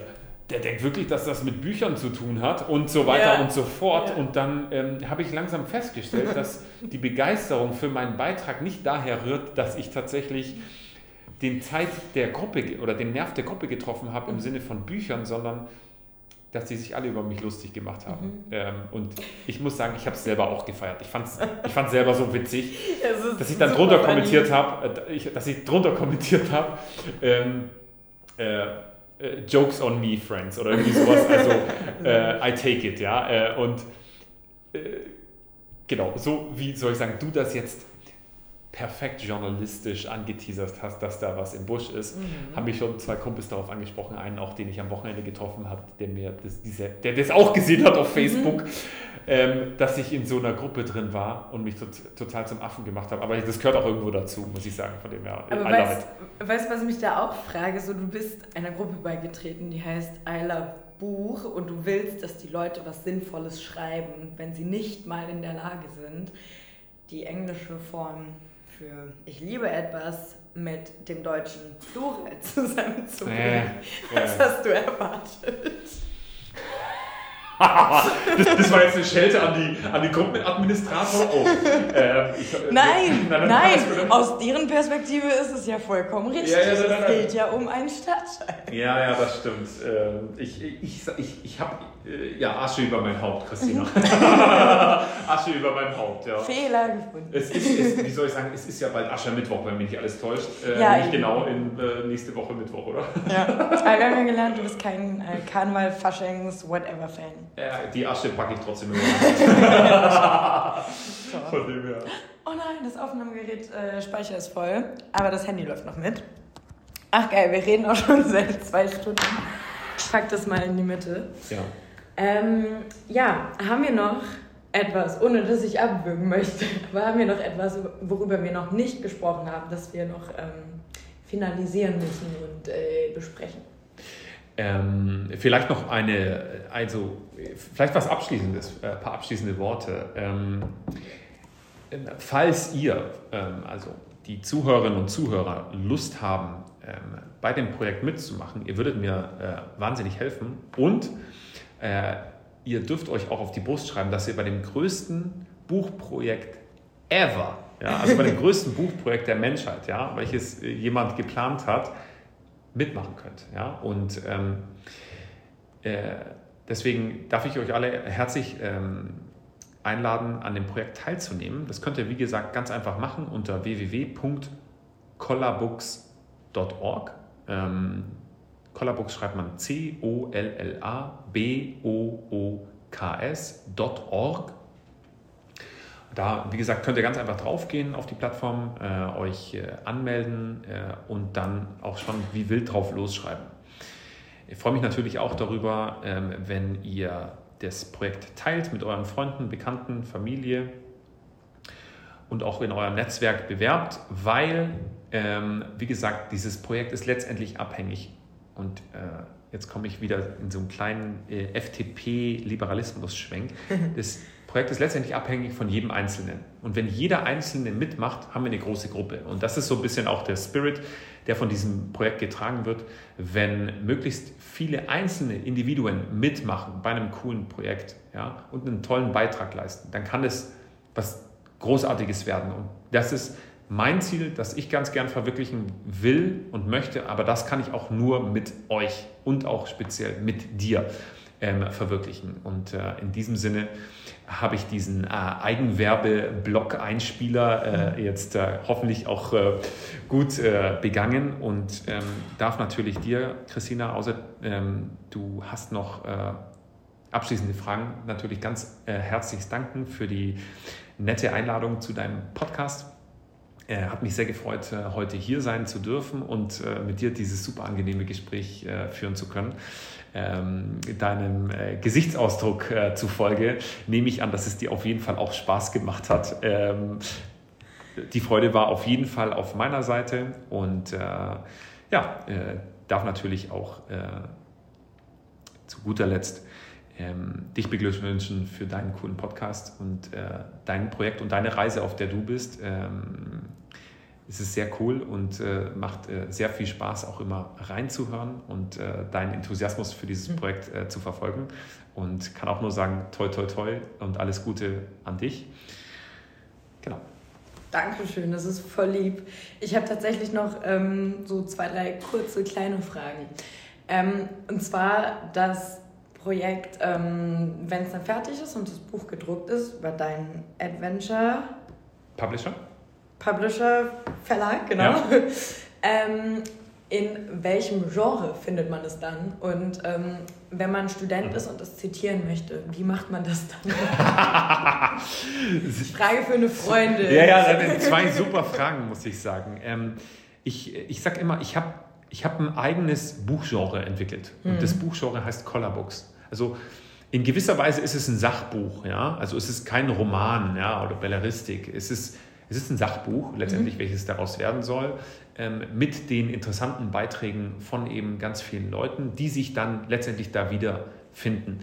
Ähm, ohne um es äh, zu, zu überkomplizieren zu wollen, die Beiträge, die ihr schreibt, die finden sich ähm, nicht alle eins zu eins in dem Buch wieder, sondern ähm, die werden zusammengeschrieben zu einem schönen und großen Ganzen. Äh, äh, letztendlich, ähm, hm, wie soll ich sagen, werden eure Beiträge zusammengewurstelt zu einem großen gemeinsamen schönen Buchprojekt. Quasi im Spirit von alle, die es äh, bis jetzt durchgehalten haben, von Sokrates, der auch mit vielen Leuten geredet hat und daraus dann seine Philosophie letztendlich entwickelt hat. Und das ist auch so ein bisschen der Spirit, der dieses Buchprojekt trägt. Mit euren Beiträgen ähm, wollen wir ein gemeinsames Buch oder ich ein gemeinsames Buch zusammenschreiben. Aber äh, keine Angst, weil ich die Frage auch schon gehört habe. Ähm, euer Beitrag ist nicht eins zu eins irgendwie äh, zu finden, mhm. außer es stechen einzelne Beiträge natürlich ähm, hervor und die finden sich auch in den Hauptnennern oder als, wie soll ich sagen, als schöner Einzelfall, also ist quasi die Nadel im Heuhaufen wieder dann ähm, freue ich mich natürlich, dass, äh, dass so ein Beitrag dann eine spezielle Erwähnung findet in diesem Buchprojekt und dann auch, äh, ja, wie soll ich sagen, auch vielleicht direkt zitiert wird. Ja. Mhm. Aber sonst, ähm, um deine zweite Frage zu beantworten, die, ähm, äh, die Zitation für Studenten und mhm. Studentinnen, die es planen, dann später mal aus einem dieser Buchprojekte zu zitieren, die können dann den äh, Autor, den dieses Buch letztendlich dann trägt, ähm, zitieren für ihre Bachelor, Masterarbeiten, Essays und äh, sonstige universitären Paper, die sie dann noch alle schreiben müssen. Sehr gut. Cool, haben wir das auch geklärt. Äh, dann ist meine letzte Frage traditionell, ähm, wie wir unser Gespräch betiteln. You got the choice, aber der Name soll drin vorkommen. Okay. Ähm, ich, äh, mein Name soll drin vorkommen. Ähm, äh, kann vorangestellt. Oder, ja, ja, nee, ich, ne? äh, ich, ich bin bei dir. Ich, ich, ich weiß, ich sollte besser vorbereitet sein darauf, aber. Ähm, du hast gesagt, dass im Podcast Ja, ja, ja, ich weiß, ich weiß, ich weiß, aber jetzt, ja, jetzt habe ich einfach zwei Stunden am Stück geredet und dann jetzt bin ich so. Aber ähm, vor allem, wir haben über Gott und die Welt und alles geredet. Ja, das ist vollkommen richtig. Vielleicht sowas wie das Abenteuer von Jonas Goos. Das finde ich toll. Das, das Abenteuer von Jonas Goos. Das nehmen ein, ein Buch schreiben zu wollen oder nur einfach nur ein Abenteuer von Jonas Goos. Genau, den Rest kann ich ja in die Folgenbeschreibung ähm, ballern. Genau, exakt. Coolio, dann machen wir das. Cool. Ich würde sagen, dann haben wir es, ne? Hätte ich auch gesagt. Christina, alle herzlichen Dank, hat mich sehr gefreut. Äh, danke dir, Jonas. Das waren sehr, sehr spannende Einblicke. Ich glaube, wir konnten jetzt alle was mitnehmen und ähm, alle, die, die ihr Bad gerade geputzt haben, ähm, ich glaube, das reicht für die nächsten vier Wochen. das müsste jetzt sehr gründlich gewesen sein. Das stimmt. also ja, vielen Dank, schön, dass du da warst. Ähm, ich wünsche dir ganz viel Erfolg. Ihr wisst jetzt alle, was ihr zu tun habt. Ähm, geht auf die Seite, ich verlinke die auch nochmal. Ja, und dann sage ich wie immer, over and out.